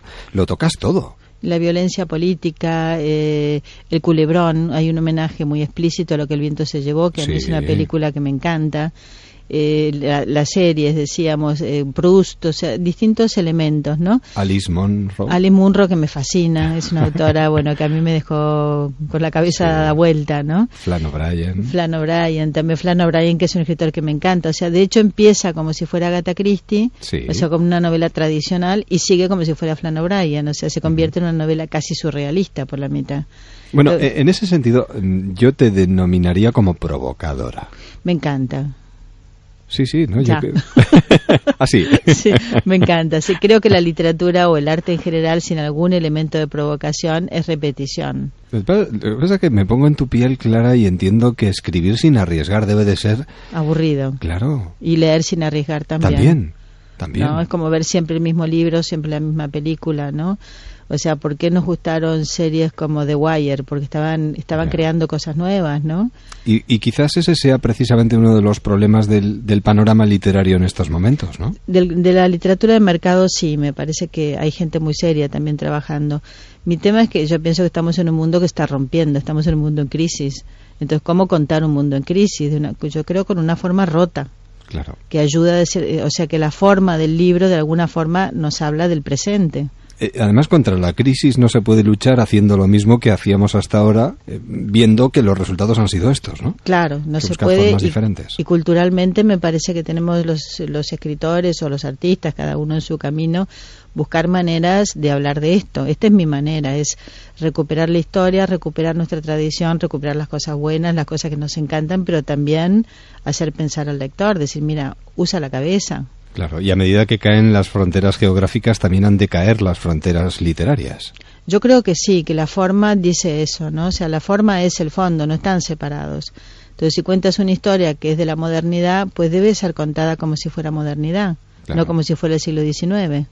La historia de un crimen, pero también de una saga familiar donde uno puede encontrarse con mujeres de gran fuerza y gran carácter. No necesariamente muy bondadosas, ¿no? Mm, no. Sí, son mujeres complejas, son mujeres difíciles y con historias difíciles. Es una historia de la vida privada atravesada por la gran historia. Guerras, pasan cosas muy serias dentro del libro, ¿no? Alma es extremadamente débil, eso sí. Alma es muy frágil. Alma está tomada de mi propia madre. Es un personaje muy autobiográfico. Eso te iba a decir, porque Sí. eh, quien te conozca realmente se va a encontrar eh, a mucha gente conocida. Sí, cuando presente el libro en Argentina creo que voy a perder más amigos. O, Bueno, o ganarlos. sí, o ganarlos, no, mira, nunca se sabe lo que no le va a pasar. Pero me pareció que, bueno, a mi edad yo ya tengo un- una edad como para recuperar mi historia y contarla desde el punto de vista que yo quiero contarla. Claro. Lo que no quiere decir que yo cuente la verdad, porque se sabe que los escritores mentimos más que hablamos, ¿no? Bueno. Pero bueno, dentro de esa ficción, dentro de esa ficción yo cuento la verdad a mi manera. ¿Cómo ha evolucionado la situación de la mujer desde 1910? Bueno, en este, en este libro está clarísimo. O sea, en, Sí. en 1910 es una historia en México donde una chica es obligada a prostituirse, donde la violencia pasa por su cuerpo, ¿no? Y termina el libro con una mujer que podría ser yo perfectamente, que está en otra situación, no tiene nada que ver, es libre sexualmente y en cierta medida es una persona que puede ejercer el poder y es una mujer. Una tú dices que cuentas tu propia historia, pero una historia curiosa, ¿eh? Curiosa, sí es lo que Además, dicen, vista curiosa desde aquí, historia. claro, eso es, ¿no? Porque vista desde aquí, desde España, quizás pueda resultar para algunos un tanto excéntrica. Sí, pero mi historia es, ex- es exótica o excéntrica porque es de otro lugar. Claro. Y porque el- yo vengo de una familia de clase alta, con unas tradiciones muy curiosas, muy fui educada como si fuera el siglo XIX, viví en el siglo XXI, o sea, todo esto eh, a mí me parecía muy normal porque es mi vida, pero contado, contado, la Resulta verdad un tanto que paradójico, sí. eh, sí, Ya. resulta un poco lo que el viento se llevó. Sí, sí, además sí. de verdad. Bueno, ¿y qué hacemos con los recuerdos? Claro. Eh, con los recuerdos yo creo que construimos, son larga masa para construir la vida, ¿no? Eh, creo que es una mala idea quedarse instalado en los recuerdos. Los recuerdos son algo que llevamos con nosotros. Yo creo en el presente más que ni en el futuro ni en el pasado. Carpe diem.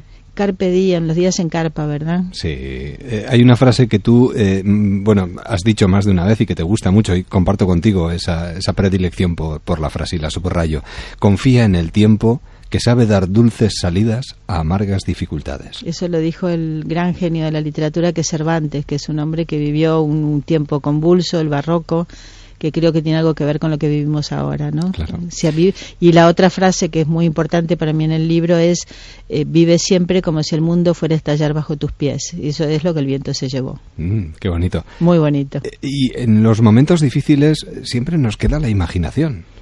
El libro propone salvarse por la imaginación, o sea que pase lo que pase, porque hay situaciones muy extremas, los personajes siempre tienen un minuto donde pueden crear su propia vida. Claro. Pueden imaginarla, pueden soñarla, pueden des- desearla. O sea, yo pienso que somos libres. Pase lo que pase, somos libres. Claro, obligado. La bueno, es que se me multiplican las preguntas y podemos estar charlando aquí, no sé, hasta el día de la boda directamente. Habíamos quedado en casarnos, acuérdate. Eh, mm, pues nada, adelante con ello. Eh, tiramos los dados y a ver qué sale. Oye, muchísimas gracias. Seguro Por que si favor. jugamos tú y yo puros haces. Mm, seguro. La muerte juega a los dados de verdad que merece la pena, que es un verdadero placer. Eh, probablemente leeremos muchos libros a lo largo de este año, los cerremos y digamos, está bien. Pero este es de los libros que difícilmente ocupan un lugar cualquiera, ocupan un lugar especial, porque deja un sabor especial y porque luego mm, se queda ahí dando vueltas en nuestra cabeza. Páginas de espuma, La muerte juega a los dados, de Clara Obligado, de obligada lectura. Clara, gracias, un placer y hasta cuando Muchísimas quieras. gracias a ti y volveré muy pronto. Un beso. Adiós. En Onda Cero, déjame que te cuente. Eduardo Yáñez.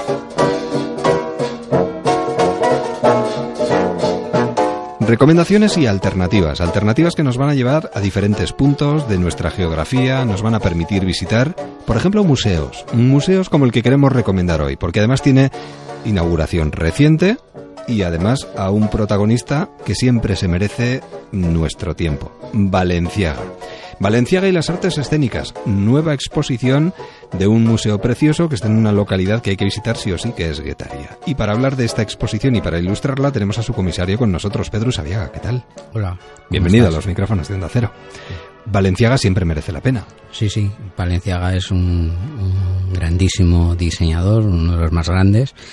Y bueno, todos los personajes grandes, eh, no sé, en pintura, Picasso, Dalí, todos los grandes, eh, hay, hay veces que se conoce una parte de su trabajo, pero no toda. Entonces nuestra obligación es descubrir cosas nuevas de, de de esos grandes personajes. Y de Valenciaga, pues obviamente la alta costura, toda la importancia que tiene. Eh, a veces desdibuja eh, otras partes de su trabajo que también son significativas, pero que se conocen menos. Hace dos años hicimos el cine, re- re- re- eh, pusimos en claro todas las películas, o por lo menos la mayoría de las películas que conocíamos de, de que, que había vestido Valenciaga de una forma o de otra, y eh, esta, este nuevo reto era las artes escénicas, la música, el ballet, la danza y el teatro. Y hay mucho además, porque el recorrido fue muy amplio y pues yo diría que no solo internacional, lo de Valenciaga ha eh, superado y atravesado todas las fronteras. Sí, bueno, él, él cuando el estallido de la guerra civil es primero va a Londres y luego ya se instala en París y ahí abre su primera eh, casa de costura. eh, eh, entonces enseguida empieza una colaboración con el, con el teatro y también tiene, tiene un poco mala suerte porque entonces está ya la Segunda Guerra Mundial y la ocupación alemana en, en Francia. Entonces él decía que de una parte y de otra había vivido tres guerras. La primera gran guerra, la, la guerra española y, y la Segunda Guerra Mundial. Entonces, bueno, pues eso, ahí ya comienza una, una actividad muy fructífera sobre todo incluso en tiempo de guerra, porque, porque los teatros, algunos de ellos cerraron, pero otros estaban en activo y los cabarets y los restaurantes, porque obviamente la gente necesitaba salir a algún sitio para no ver aquel, aquel, aquel horror. Y entonces uno de los que siguió trabajando y siguió manteniendo la tienda fue Cristóbal Valenciaga. ¿Han sido cuántos años de trabajo? Dos años intensos. Sí, dos años intensos, porque terminamos el cine y paseando por París, por los libreros de París, de repente veo un libro dedicado, uno de esos tomos preciosos que huelen a humedad, viejos, Sí. y sobre el teatro, sobre el te- y de repente viendo eh, pues las imágenes eh, descubro una obra de teatro de de, de, de Armand Salacrou, que es uno de los autores de la de la pues de la, de la lengua francesa y, y de la comedia francés y todo, todo eso. Y entonces ahí veo una obra en la que había vestido Valenciaga que se llama Histoire de Rire en 1940 y Bill. Y entonces eso dije, bueno, pues esto debe ser como una premonición. He terminado el, el cine y entonces la forma de preparar las exposiciones es un poco mi, mi, mi forma de comisariado es un poco anárquico porque claro obviamente sabes que trabajo como fotógrafo tengo bastante lío como fotógrafo. Lo sé, lo sé. y entonces esto empiezo haciéndolo en mis ratos libres por la noche cuando me quedo tranquilo empiezo a entrar en internet a buscar esto, a buscar lo otro, luego pues igual voy a una tienda, igual eh, quedo con un coleccionista, luego que hablo con alguien que tenga alguna pieza, tal, o sea, voy a- haciéndolo un poco anárquico. Y ya así, así me ocupa pues igual un año y medio y tal, y cuando ya está la exposición más o menos, entonces ya le dedico seis meses últimos a verdaderamente Para full, centrarla. full time. Sí, ¿no? Y, y bueno, así, así las, las suelo hacer, pero claro, en medio de esto he hecho la- las fotografías de dos películas, eh, o sea, que, que- eh, en fin, que es todo un Que no, tomate. que no te da la vida. 80 imágenes, ¿no? Sí. En las que se centra ese trabajo de Cristóbal Valenciaga. ¿Qui- ¿Quién sería lo más destacado para ti? La primera colaboración es justo antes de irse a, a París, que es en San Sebastián, para una bailarina que se llamaba Marilena Arizmendi, que era una mujer de una belleza absoluta y que debía tener mucho talento para, para la danza, y le hace el vestuario para el bolero de Ravel. Eh, que lo hace primero aquí en, en el Cursal y después lo hace en el Arriaga también. Y entonces, mm, y es amiga suya personal y tal. Y luego ya cuando va a París, pues hombre, evidentemente con el tiempo trabaja con los más grandes. Quiero decir que Jean Cocteau, Albert Camus, todo, Marcel Achat, André Magua, todos los verdaderos eh, autores eh, del teatro francés del 40, del 40 al 50 y de los 60, ¿no? Intercala eso con sus venidas a Madrid y con participaciones también en el teatro español que estaba, eh, imagínate, censurado sí, sí, en y- y, aquellos bajo. momentos, claro. Entonces, ahí, ahí, para no complicarse mucho en meterse en fregados muy tal, pues acepta hacer un Jacinto Benavente, eh, Agatha Christie, que es es de las primeras veces que se hace en España.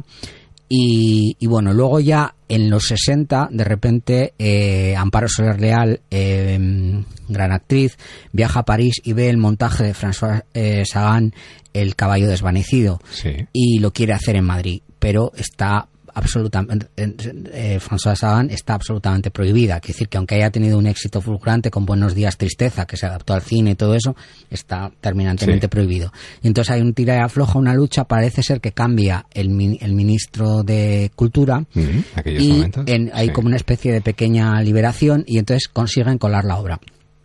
Y se representa por primera vez en, en Madrid esta función con Amparo Soler Leal, con Fernando Rey, con Eusebio Poncela, con su debut, eh, con Manuel Galeana, que es el que me ha contado todo esto y el que me ha dejado material. el gran actor Manuel Galeana Sí, y, sí. y entonces ¿Y con un vestido? y con tres vestidos Tres vestidos de de, Valenciaga. de Valenciaga. Eh, en París se había hecho con Christian Dior y en España eh, se hizo con, con, con Valenciaga y entonces eh, pues fue creo que un montaje muy selecto muy, muy elegante no ¿Hay alguna cosa que te haya, no sé, hecho sentir especialmente orgulloso en este periodo de investigación? Bueno, orgulloso, no sé, pero sí que me ha sorprendido porque se conoce muy poco sobre el vestuario masculino. De Sí. hecho, mm, aparte de algunas piezas que se hizo para él, como pues en algún smoking o alguna camisa de trabajo, en fin. Sí, eh, siempre- no- no- siempre nos imaginamos a mujeres eh, sí, vestidas por no se conocía. Y entonces parece ser que por mediación de la marquesa de Llanzol, que a su vez era íntima amiga de Antonio el bailarín, Antonio el gran Sí. bailarín, pues eh, Antonio le pidió a, a Cristóbal Valenciaga que le hiciera unos trajes para, para una eh, función que se llamaba, la- bueno, para una pieza musical, se llamaban las sonatas del padre Soler. Y entonces eh, Valenciaga se inspiró un poco en todo el tema goyesco, porque la, eh, esa, esa música es, es del siglo XVIII, y, y le hizo tres trajes de baile que se conservan en el Museo Nacional de Almagro y eso fue una- un, un- un descubrimiento. El actor Emilio Gutiérrez Cava, que me ha ayudado también un poco y al que quiero agradecer, que es aparte de un actor, una gran persona, me dijo, Pedro, deberías ver el Museo de Almagro porque me suena que había algo de Valenciaga o alguna vez he oído alguna cosa de Valenciaga y efectivamente. Te acercaste y fuiste. No, no, no me acerqué, pero hablé con su director y me dijo, sí, tenemos tres trajes eh, completos. Sí. Y entonces te vamos a hacer las fotos y te vamos a mandar. Entonces, os quiero decir que ha sido una colaboración de mucha gente y Sí, aprovecho sí, que estoy aquí para agradecerles porque Claro, verdadera- claro. verdaderamente tienes que ir tirando Sí, y eso sí, sí. de la manta, ¿no? Y eso es un poco lo que lo que quizá me haya llamado más la atención de este trabajo que, que no se conocía indumentaria masculina. Además, fíjate, al hilo, eh, no solo recomendamos visitar el Museo Valenciaga, igual alguien también se puede acercar al Magro estos días y dice, oye, pues mira, que he oído que hay tres trajes. Sí, no sé si los tendrán, si Bueno, los tendrán al, al- al- al público, pero están, ¿eh? están ahí, sí, sí. Qué curioso, ¿eh? Eh, he, te- he tenido que tocar absolutamente, absolutamente todo. Luego, por ejemplo, la Fundación March, que me, que me ha la, la Fundación Juan March, que, que tienen muchísimos programas y carteles de esa época, también me, han, me, han, me han cedido cosas. O sea, que, que decir, ha sido un trabajo que una cosa me ha llevado a la otra, la otra, la otra. Y bueno, al final cuando los ves, ves la exposición, dices, hombre, pues eh, hay trabajo. Pero cuando estás detrás dices, Valenciaga y las artes escénicas en el Museo de Guetaria, en el Museo Valenciaga de Guetaria, y ya pensando en la siguiente antes de terminar, porque sí me gustaría recordar que tú no paras, sigues haciendo fotografías para, para, para todo, absolutamente para todo, y también preparando una exposición para el Festival Internacional de Cine de San Sebastián. Sí, bueno, es una exposición eh, organizada por el por Santelmo y, y, eh, que vamos a repasar un poco. Yo creo que, que toca y hay que hacerle un, un- no me gusta decir homenaje, porque yo creo que, que eh, la obra de, de, de Querejeta, sus producciones, sus películas están muy vivas. me he adelantado, he dicho Elías Querejeta. Sí, no, que- pero bueno, ya está, no, muy bien. Entonces, eh, pues eso, vamos a repasar un poco la obra de, de, de Querejeta desde un punto de vista eh, de algo nuestro. eh, y, y bueno, y entonces eh, En eso empe- estás, empezará a final de agosto y estará hasta noviembre, creo. Bueno, está muy bien porque va a enlazar directamente con Pasolini. Sí. Y con Roma. Y, O sea, sí, sí. qué, qué- qué conexiones, ¿no? No, y además, fíjate lo que son, le, le contaba a Susana Soto, la directora del museo de San Telmo, le digo, no sé si sabes que Pasolini estuvo en, el, en 1966 en el jurado del Festival de Berlín y fue él el que impulsó la carrera de Querejeta y de Carlos Saura con la caza, porque se empeñó en que esa película premiara, que fue verdaderamente el comienzo, el despegue del nuevo cine español y la- el reconocimiento de que Europa miraba un poco lo que se hacía aquí. Y entonces eso es una cosa de Elías que, o sea, que fíjate, a veces hasta las cosas se trenzan, ¿no? Y totalmente. Bueno, alguien estará pensando, pero seguro que Pedro Sabiaga es fotógrafo. No, no, es una joya. La verdad es que podemos hablar con el de cine, de fotografía, absolutamente de todo. Bueno, eh, lo recuerdo, ¿eh? Valenciaga y las artes escénicas en el Museo de Guetaria, en el Museo Valenciaga. Dentro de poco tendremos también a Querejeta. Ahora tenemos, si queréis pasaros por el Museo San Telmo, pues a un Pasolini fantástico. Maravillosa exposición. Yo Muy estuve el- bonita. El, viernes pasado. Muy bonita. Y además es que me gusta mucho esa exposición porque se puede contar de muchas formas. Quiero decir que para gente de mi edad, de nuestra edad, que conozca la obra de Pasolini, o para gente joven que no conozca la obra de Pasolini. Es, una, es una exposición espléndida y absolutamente recomendable si, si vienes a San Sebastián a pasar unos días, tomarte unos vinos por la parte vieja, unos pinchitos e ir a ver Pasolini. Eres un fantástico embajador. Pero ¿eh? es que no sé por qué no me llaman. Pues nada, pues nada. Nosotros sí que seguiremos llamándote. Pedro, muchísimas gracias. Que tengas un estupendo verano y que salga bien lo de Querejeta. Gracias. Y nos daremos una vueltita por Guetaria, ¿eh? Por supuesto. Venga, un abrazo. Hasta luego. Y nosotros nos vamos con Pedro Usabiaga. Continúa la programación de Onda Cero. Ahora Radio Estadio. Feliz semana. All of the